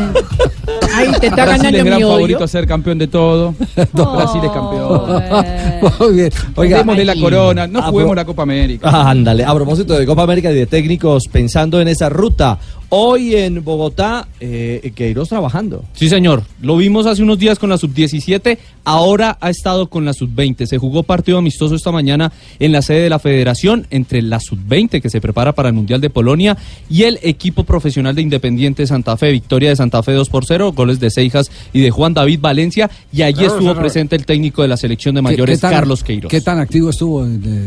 Está- ¿Solo observador? Sí, señor, solo observador. Ajá. En lo que pudimos eh, saber, estaba con eh, uno de sus asistentes, estuvo ahí Tomando sentado nota nomás. en el, en el eh, murito, Creo como que era se dice. El que estaba al lado. Eh, sí, sí. señor, era él. Y estaba solo viendo el compromiso. Bueno, a propósito de Queiroz, en Barranquilla, el técnico Luis Felipe Escolari, el técnico de Palmeiras, ex campeón del mundo, habló justamente sobre esa llegada Ricky, del portugués. Pero, pero además en esa misma respuesta reconoció que tuvo conversaciones con la Federación Colombiana de Fútbol. Luis Felipe Escolar, escuche. Não, estivemos conversando sim e fico feliz pela, Hablamos, pela sim. lembrança. Acho Quedo que por algumas razões eu recuerdos. não pude vir. Por Eh, a varias seleção razones fez no uma pude escolha muito venir. boa Creo que la do selección Carlos Colombia Queiroz, hizo já una elección muy levou buena. Portugal à Copa, Já levou llevou o a Irã Portugal duas al vezes à Mundial, Copa, é um llevou a treinador Irã com uma duas vezes al capacidade Mundial. muito grande, escolheu muito bem e Creo eu que fiquei escolheram feliz muy com a bien. lembrança e com E eu os quedei muito diálogos contento que foram com os mantidos diálogos com uma pessoa que trabalha comigo no Brasil. Uh, Tenho Que o Borja tuvimos como, una persona como que- colombiano que com trabaja quem eu comigo en converso Brasil. bastante e, e acho Hablé que numa mucho con outra Borja nesse oportunidade, quem momento, sabe um dia a gente possa trabaja até comigo. pensar em voltar voltar a trabalhar E em numa algum seleção momento, e por que não a Colômbia? eu Que é penso envolver muito alguna boa e será seleção. levada ao Mundial pelo Carlos Queiroz, E não me pareceria fantástico com uma seleção alguma colombiana que es sim, mas será levada ao Mundial pela, pela experiência, pela qualidade do Carlos Queiroz. Pero creo que Queiroz en ese momento es una fantástica opción eh, por la experiencia que Sí, tiene. lo sigue, lo sigue bancando, como se dice. Ajá. Sí, Escolari a Queiroz, el técnico del seleccionado colombiano de fútbol. Ya tenemos las 3 de la tarde, 36 minutos. marcar el segundo. William y el centro para David Luis. Lo perdieron al brasileño que no llegó a impactar bien la pelota y que le reclama un codo arriba. al Sigue ganando el. Chelsea. Gana el Chelsea un gol por ser minuto 36 de de juego. Es una Liga Europa frente al Dinamo de Kiev. En otro encuentro, Javier, en Italia, el Nápoles vence 2 por 0 al Salzburgo. El arquero colombiano David Ospina está en el banquillo de suplente. Hoy el titular es Meret y el Valencia gana 2 por 0 al Krasnodar de Rusia. Salía Christensen, el toque de 3 de la tarde, 37 minutos, lo que está pasando en este momento en las redes. ¿Qué está ocurriendo en las redes? En las redes sociales empezamos eh, con eh, Pogba y su, feliz, y su felicidad, su alegría po- con el último gol del Manchester United, el gol de pena máxima cobrado por Rashford. Estaba en la tribuna, no podía jugar, estaba suspendido, junto con eh, Patrice Evra. Escuchen la felicidad.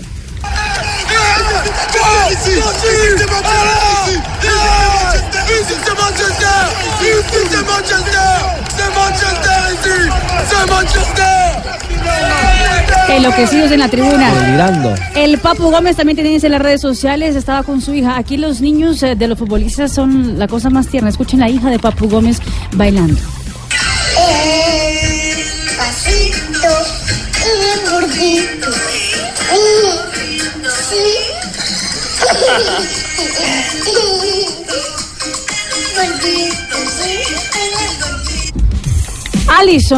uh, el arquero brasileño del Liverpool, eh, es uno de esos jugadores que tiene otro talento.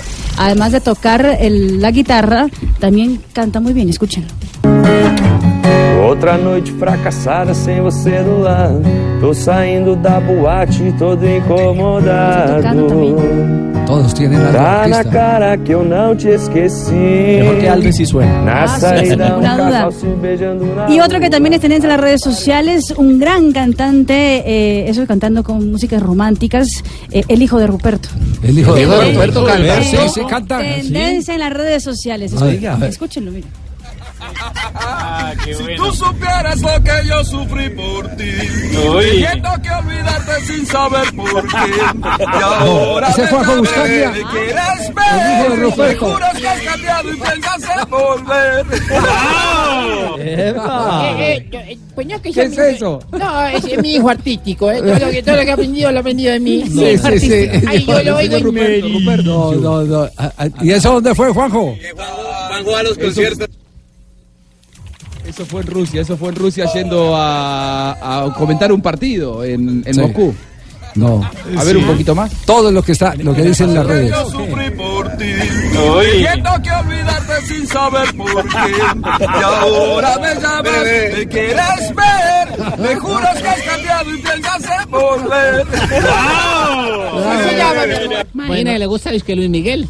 Va- vamos a estar nosotros ampliando toda esta información, pero también tenemos a otro, Sí. ¿cuál otro hombre de los medios ¿A de comunicación. Sí, Decimos ¿quién? el nombre. ¿Quién? Claro, ¿quién es? Sí, señor, nada más y nada menos que el Colorado Ricardo Henao. ¿Qué pasó con él? Eh, es tendencia en las redes. ¿Quiere escuchar? A ver, ¿Ah, esto, sí? a ver, a ver. Colorado. A ver. Último pedazo. Ahí está Últimas corriendo, 200 millas. corriendo las, la, la 10K. Bravo. Sí. Sí. Muy teso. Ya veo la meta. Baje el ritmo. Y repite y repite, que qué cosa tan dura, ¿no? Uy, qué rico, duras que me gusta a mí. Me está quitando mi frase. 200 millas. ¿Cuánto, papi? Bravo. ¿Rico? Muy teso. Ay, sí, tiesas que me gustan. No, no, no, no. Él está diciendo teso, de difícil. Oh my God, qué rico. No, no. Dale, dale, dale. Dale, dale. El ritmo, ¿no? No bajes el ritmo así. No. Qué rico. Dale, dale. Ay, qué rico. Siga subiendo en Así, Instagram. siga, siga subiendo. Estos videos. Bravo. rico. Esperanza lo apoya. Muy muy tiesas. 3 de la tarde, 41 minutos. Estamos en Blog Deportivo. Baje el ritmo. Blog Deportivo en Blue. 3 de la tarde, 44 minutos. Estamos en Blog Deportivo. Y nos vamos que a ronda de noticias. Vamos a ronda de noticias, pero antes recordemos, Rafael, por, por favor, la pregunta. Hágale, Yamil, que no está el efecto. Sí, exacto. Se nos cayó el efecto, Yamil. Sí, sí, sí, sí. En un cobro de esquina, un atacante salta y se apoya en un compañero y termina marcando gol. ¿Qué se debe hacer? Se repite el cobro, se da gol, balón a tierra, se invalida y tarjeta amarilla. Nos pueden escribir, más adelante les damos la respuesta. linda relación, En arroba blog deportivo. Empieza una Sí, sí. Exactamente, para que ustedes eh, participen. 345. Ahora sí, después de la pregunta de Rafa, ronda de noticias. Ronda de noticias, ronda, ronda de noticias, la ronda en Blue. Noticia de jugadores colombianos, buena noticia para Jerry Mina en Inglaterra. Hoy entrenó con normalidad Vamos, y estaría listo ya para ser convocado por el técnico del Everton, Marco. Silva. Y en otro lado, en Brasil, Miguel Ángel Borja fue calificado con ocho puntos por el portal de Globo Esporte después del partido frente al Junior de Barranquilla con el Palmeiras. Estamos melos, guía, guía. Ya estamos cogiendo gol. Y mucha atención porque uno de los eh, patrocinadores y el más eh, importante, por decirlo de alguna manera, Bavaria se acaba de pronunciar con respecto a la selección Colombia femenina. Comienza así, Bavaria rechaza cualquier tipo de violencia contra la mujer. En Bavaria creemos que el fútbol nos une como colombianos y reafirma valores como la disciplina, la ética, la persistencia para lograr grandes sueños. Por ello, con nuestras marcas apoyamos el fútbol en el país y desde hace 27 años a la selección Colombia. Esta es la razón por la cual hoy en relación con los hechos que recientemente se han dado a conocer alrededor de la selección Colombia femenina expresamos nuestro respaldo a las jugadoras y esperamos que la justicia lleve a cabo las investigaciones pertinentes para aclarar la situación. Desde Bavaria rechazamos cualquier tipo de acción que vulnere la integridad física y psicológica de la mujer colombiana. Confiamos en que esta circunstancia se supere a la mayor brevedad y que podamos seguir mostrando nuestra mejor cara como colombianos. A propósito del fútbol femenino en nuestro continente, mientras en Colombia se confirma que no habrá liga profesional, miren lo que pasa en Chile. El Estadio Nacional, la catedral del fútbol chileno, desde hoy tiene un camerino exclusivo para las futbolistas. La ministra del Deporte, Pauline Cantor, fue la encargada de acompañar a las jugadoras de la Roja, de la selección chilena, para señalar este como un día histórico. El Estadio Nacional de Chile con camerino para las futbolistas de ese país. Y Dorlan Pavón anotó su gol 82 con Monterrey ante Atlanta United por la Conca Champions. Bueno, y Diego Pablo Simeone le- le gusta más la plata a la UEFA que las sanciones. Solamente le pusieron, bueno, 20 mil euros por los gestos obscenos que hizo en el ¿no? partido de Champions, pero ninguna fecha de sanción, solamente la plática. Más noticias, fútbol español, atención. eh, Lama en Cope acaba de dar a conocer lo que pasó entre Sergio Ramos y el presidente del Real Madrid. Él le amenazó con echarle del equipo y él le dijo, no importa, me pagas y me voy. Con la conciencia tranquila me quedo eh, sin estar jugando en el Real Madrid. Y rifirrafe en las redes sociales entre Ovelar, Roberto Ovelar, el delantero de Millonarios, y José Luis Chilaver. Llegó a tal punto la discusión en Twitter sobre la situación social de Paraguay que el arquero terminó bloqueando al delantero de Millonarios en la red social Twitter. Y en Italia, el diario La Estampa es uno de los que está publicando, según ellos, un acuerdo entre el jugador Marcelo, el lateral brasileño, y la Juventus de Turín. Turín sería por cuatro temporadas y cada una de ellas tendría un valor de 12 millones de euros. Todo esto por petición de Cristiano Ronaldo. Cambiaría de la Casa Blanca al equipo, la vecchia señora, al equipo de la Juventus. En el ciclismo hay clásicas este fin de semana en Italia. La tradicional Strade Bianche se corre el sábado en la localidad de Siena, carrera que comenzó en el 2007 y que tendrá presencia colombiana con Carlos Betancur y Fernando Gaviria. Betancur repetirá presencia en el Gran Premio Industria y Argitaniato que se corre en Larciano, también en Italia, el domingo, al lado de Cristian Muñoz, Dayer Quintana, Miguel Flores, Daniel Muñoz, Sebastián Castaño, Javier Montoya y Wilson Peña como aporte colombiano. Anoche en el Estadio Metropolitano Roberto Meléndez en el partido de Junior y Palmeiras estuvo el agente FIFA Humberto Quiseno acompañado por seis dirigentes de equipos europeos, viendo a Luis Díaz y viendo también a Víctor Cantillo. Y desde ya se habla de una oferta millonaria del Cardiff por Luis Díaz, que el Cardiff es el equipo donde iba a jugar Emiliano Sala. Hace un ratito publicó la lista de concentrados Boca para el clásico del próximo sábado, 7 y media de la tarde, hora de Colombia, ante San Lorenzo en la Bombonera. En esa lista de 20 concentrados aparecen Jorman Campuzano y Sebastián Villa. En la exhibición de trompo que se llevará a cabo este fin de semana en las instalaciones del Parque Simón Bolívar, Carecono, campeón nacional, estará ¿Sí? regalando dos lindos trompos a las personas que lleguen más temprano. Los que lleguen tarde no recibirán nada y se quedarán estirando trompa. No, para los deportivos Lucho, porque el deporte de barrio también hace No, ayuda. no, qué cosa. Ronda de noticias en Blog Deportivo aquí en Blue Radio.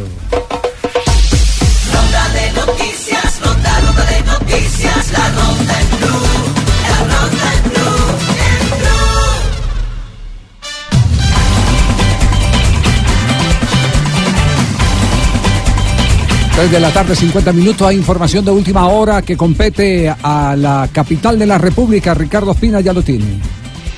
La noticia del momento en Blue Radio.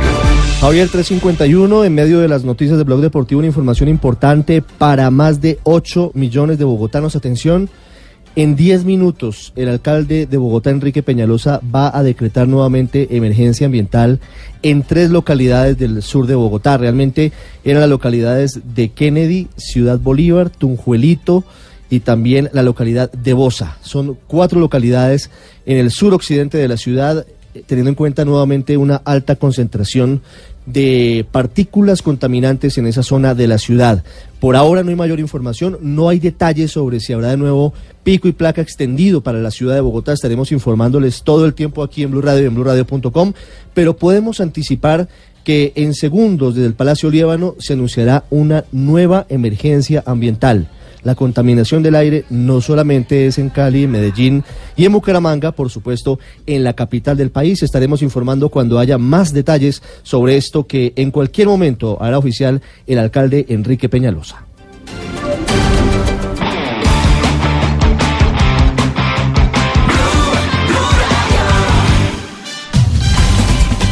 Tres de la tarde, 52 minutos. Habló Maradona. Diego Armando. Habló Maradona. Ay, ay, ay. Habló en conferencia de prensa. Póngase de pie, Marina, por favor. ¿Quién se le entendió? Ma- Marina, por favor, de pie. Si lo entiendo, Marina, me por pongo favor, de pie. bueno, eso es difícil. ¿eh? Ya mire, ¿usted es capaz de entrevistar a Maradona? Sí. Yo, yo, yo, yo- Mano a mano. Si quieres, lo hacemos de una vez. Ya, de una vez. Señores, buenos eh, bienvenidos a la. ¿Ah? Hoy tenemos Ah, no un entiendo. invitado especial. Hablar cómo se siente en Colombia. Claro, golpe- un golpe en la espalda y arranca. ¿eh? Nosotros, nosotros tenemos... Así, habla empujado.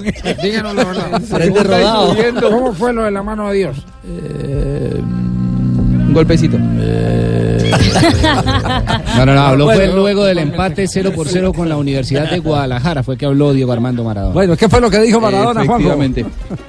Eh, él siempre dijo, a él lo dirigieron eh, Menotti y Bilardo, sus dos grandes maestros, aunque él siempre dijo que el más grande que a él lo dirigió ha sido César Luis Menotti, nuevo director de selecciones nacionales en la Argentina. Y esto piensa Diego sobre el nuevo cargo de Menotti.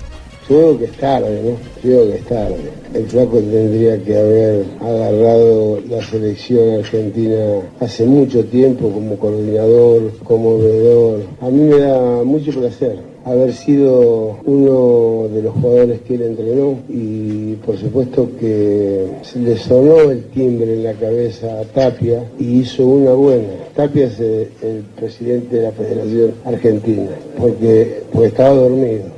Le sonó el teléfono, lo despertó y dijo, voy a contratar a Menotti. Y es lo mejor que hizo, porque después fueron todas burradas.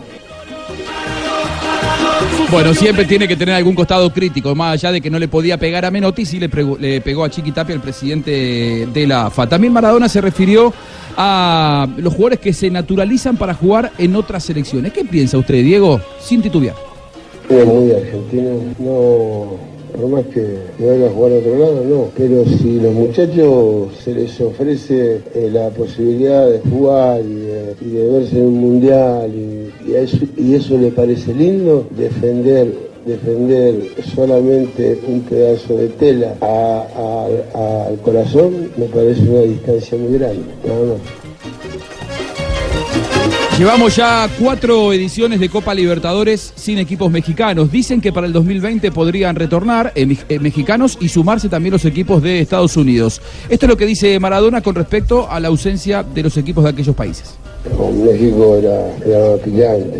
Pero lo que pasa es que, que lo- los dirigentes dijimos que íbamos, íbamos a hacer una FIFA nueva. Resulta que el presidente Infantino, que lo llamé varias veces no me atendió, eh, me dijo que iba a cambiar cosas, no vi ningún cambio, todo lo contrario, todo lo contrario, cada vez que alguien habla habla de, la FIFA, eh, parece que vamos en contra, ¿no? Queremos arreglar las cosas. Infantino no sabe arreglarlo solo. Eso, eso es la verdad. No la va a arreglar ni con Boban, ni con Van Basten, con otros jugadores. La tiene que arreglar con todo el fútbol mundial, con todos los jugadores que jugamos mundiales. ¿Ok? Ahí pasaba Diego Armando Maradona, el técnico de Dorados de Sinaloa, que está luchando por salir de la última posición de la segunda división del fútbol mexicano. Uno lo escucha y, y al, parece que y al tiempo y al tiempo también está ¿no? luchando por salir, pero por salir del llavero de- del presidente de la FIFA. Le están cobrando, Sí, yo, yo sí, creo sí. que el, el- el no pasarle al teléfono a Diego Maradona le están cobrando la embarrada del campeonato mundial. Sí, lo que dice en el palco. De acuerdo. La cuestión algunas- de De acuerdo, acuerdo, es un espectáculo lamentable. Sí, sí, sí, ese es el. bueno, qué, qué triste una figura como Diego Armando Maradona, al que no se le pone ninguna tacha en lo futbolístico, porque, porque como él, muy pocos. Fue genio. Muy pocos, un genio. Pero eh, lamentablemente su, su vida, su post de- como futbolista, es tal vez uno de los más eh, eh, deteriorados de las grandes figuras. Yo no digo que al lado de George Betts o, al- o- o algunos, o, el mismo eh, Tyson. eh, Paul Gascoigne, no de futbolistas. ¿De futbolistas? Sí. Sí. Sí, El porque y los se, refiere a No, Tyson es que- Hurtado, el de Santa Fe y Magdalena. Porque, ¿o? es, porque es Sí. que eh, el tema de las drogas y todo también llevó a muchos deportistas grandes a caer en eso. El tema es que le, le están cerrando eh, la puerta en todos lados. Los caminos, se la cerró él, se le agota. Sí, Claro, mismo, claro, es cierto. razón. Claro. Sí, él mismo se la Y él cerró. debería darse cuenta, o su entorno debería hacerle sentir que con lo grande que fue como futbolista, si fuera buen entrenador, podría dirigir tranquilamente un equipo importante de Europa, de Argentina o hasta la selección argentina. Se la dieron, hizo un desastre, fue un papelón el mundial que hizo Argentina en 2010 de la mano de Maradona, y él sigue reclamando que le den otra vez la selección a la cual él hizo chocar. Y, y mire, Javier, eh, digamos que en ese circuito de la vida de Maradona, eh, Claudio Paul Canilla, hoy desde España dicen que está en la ruina, que lo van a desalojar de su mansión en Marsella, que debe, mm, en Marbella, perdón, que debe más de 500 mil euros, junto a su esposa Mariana Nanis. Es decir, es otro escándalo, insisto, de, de- de la gente que estuvo así alrededor de, Sí, eso, una- es la, ca- la- caída de los que eh, no supieron eh, mantener su eh, calidad eh, futbolística o transferirla a su condición personal después de retirados del fútbol. Yo por eso no quiero plata. Yo sí prefiero seguir así, en Que le sigan medio, gastando. ser un argentino promedio. Un argentino promedio. Sí, de 15 mil Pídale a dólares. Rafa Sanabria, ¿eh? De 15 mil dólares. Un a argentino- promedio. Muy bien. Llega Marina Granciera, las noticias curiosas. Estamos en Blog Deportivo en Blue Radio. Ya hay fecha para la nueva película de Space Jam, la que fue tan famosa con Michael Jordan. Y con Bugs Bunny. Exactamente, ahora vuelve con LeBron James. Será el estreno en el 2021, se llamará Space Jam 2 junto con LeBron. Giovanni Dos Santos, el jugador de la selección mexicana, eh, est- estuvo de conquista con una belleza de México. Pues Miss México, Andrea Toscano, ahora es la nueva novia de la futbolista de la selección azteca. Fueron vistos juntos en un parque de diversiones. Aparentemente fue la primera cita que tuvieron los ¿Cómo, dos. cómo se llama la, la novia? ¿Cómo es? Andrea Toscano. Andrea Toscano. Sí. Ay, Vamos a buscarla, vamos a buscarla. ay, ay, ay, ay. Me dice mi amor. Andrea Toscano. Toscano. Delicioso, mi amor. Y Bueno. Pablo, y Pablo Migliore, ex de Boca Pablo Juniors. ¿Cómo? Sí, ¿Cómo se Pablo pronuncia, negrita? Pablo Meteor. Así, engolando la lengua marinita, así.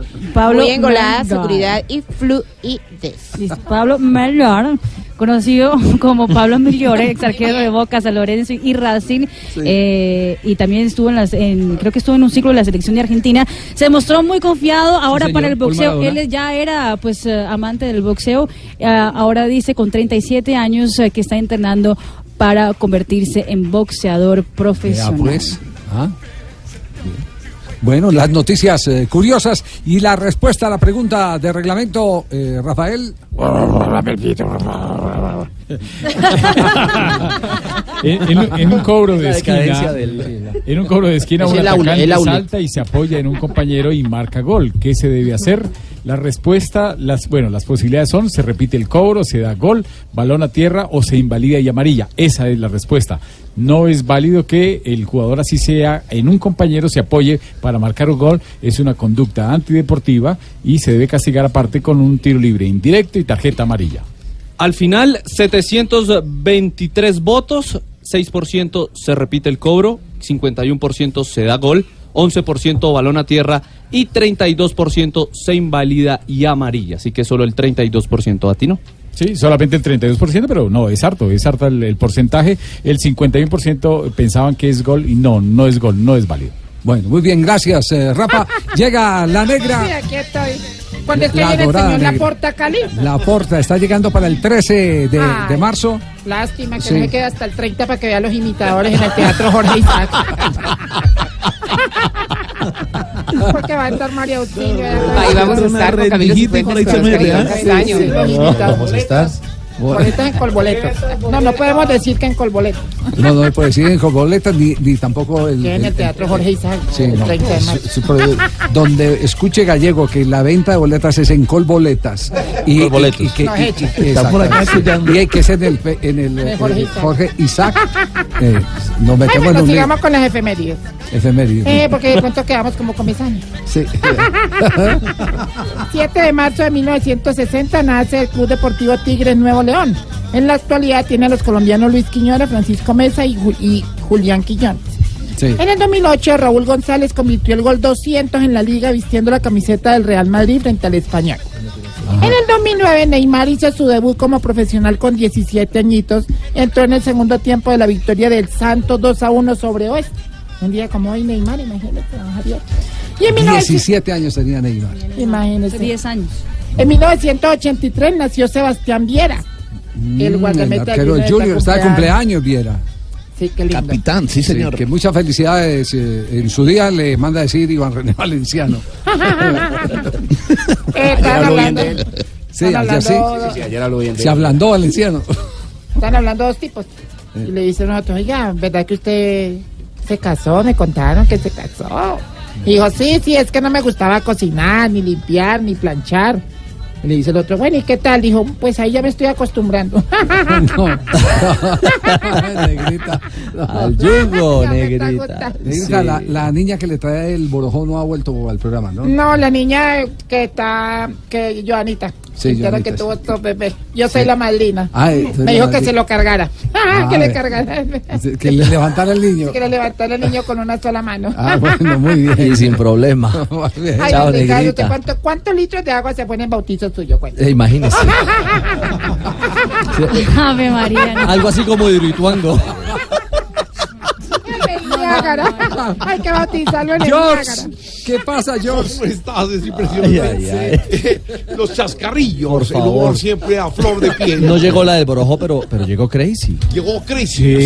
Sí, claro, nuestra Ay, Crazy. la bienvenida a Crazy, buenas China. tardes. ¿Cómo Hola. China? Javier, Qué gusto, qué gusto estar en un programa tan prestigioso. ¿Cómo están? Javi, bien, Ricardito, ¿qué tal? ¿Cómo ¿Cómo es que están todos? Buenas tardes. ¿Bailadito? ¿Quieres bailadito? Sí, Bailadito, ¿Quieres sí. bailadito? Mira. Primer paso.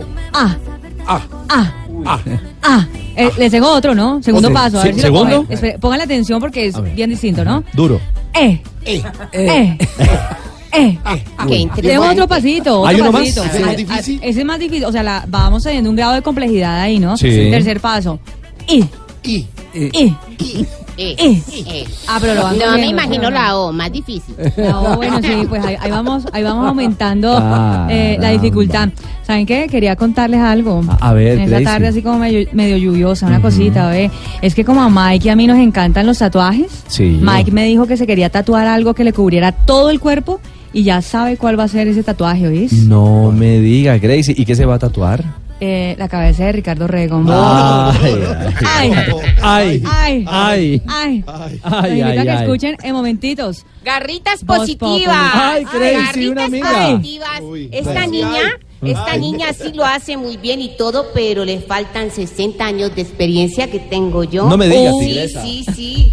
Porque acabo de sacar un CD con 3.500 temas. Uy, ¿cuántos? canci- 3.500. Soy la 3.500. única artista en el mundo mundial Ajá. que tengo eh, 3.500 temas. Sí, no, quini- Oscar. eh, 3.500 En un solo CD. cortes En un en CD. un solo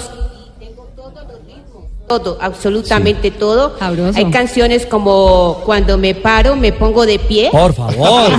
Muy bonita esa canción. A veces te veo, pero otras veces te miro. Oh, qué título. Qué profundidad. Esa, esa le da uno en el alma. Y Claro. caer para no levantarse sí es caer. Esa fue Oh. una, cuando tuve una decepción. Una decepción. Sí, entonces eh, caer para no levantarse sí es caer. Ah, wow. Entonces se Profunda. la compuse al individuo. Pero y muy, sí. muy. Al Venga, y, en qué ritmo tiene algo, algo que nos quiera cantar? Hoy, hoy quiere componernos Eh, algo. Lo que ustedes quieran, es que son 3.500 cortes. Bachata, en bachata, ¿sí? ve. La de Eh, bachata. por bachatica. La bachata, la Pero bachata. Para Ricardo Rego. Una para canción Ricardo Rego. Pero eh, bachata danesa. Danesa. Sí, la danesa. Pero creo que. No, sí, ahí la tenemos, ¿cierto? Sí, sí, sí. Eh, a ver. La última vez estaba. Eh, eh, ponme ahí, eh, Trianita. eh, si no estoy mal, es el 3499. Pero si tiene. como si- 3.200. si decía que tenía 3.450. Por eso, esa como no la tenía en mi repertorio, Ah. me pasé, porque ya el Ah, próximo no entró año- en el corte del Sí, CD. Me faltan es, el, resta, El lado resto, B. sí, el lado ese es por el lado B. Bien, caramba. Eh, ¿qué, qué quieren que les Eh, cante? Eh, a Ricardo Rego, por ejemplo, hoy, a gran Ricardo, periodista deportivo. Gran periodista deportivo. Ahí, Tianita. No, no, no, no, la bachata. La bachata. Ah, esa sí es, claro, suena distinto. Mi admiración para Ricardo Rego. Mi admiración para Ricardo Rego. No puedo creer que le salió pelo a Camilo. No, pero ¿qué No tiene puedo que ver creer que le salió otra? pelo No a puede Camilo. ser. ¿Qué es? Garritas positivas para todos. Gracias, Hoy, por ejemplo, se tigresa. está acercando ya el Día de la Mujer, algo para Sí. las mujeres en general. Bueno, eh, ay, pero ese lo tengo, Hágalo creo en, que es en un... eh, en blues. En blues. Tenemos blues. Es que son tantos temas que ya aprendí qué ritmos. Ah, sí, el blues. Sí, el blues. Eh, eh, sí, sí, es el 267. 267. 267. Ojo, en pues. blues. Ese, uy, perfecto. Feliz día a las mujeres que son tan berracas. Feliz día a las mujeres que son tan berracas. Mire a ver, Esteban, sí graba bien. No, pero- Mire a ver, Pero no diga una Esteban, cosa con otra. sí graba no bien. graba, pero la va a poner a poder Garritas ver. positivas. Yo sí le voy a hacer una petición Señor. muy, muy especial. Ah, otra. Sí, sí, sí. Ah, tengo uno de, de cuando son especiales Sí, para sí. Joses. Sí. Tengo esa. Sí, ok.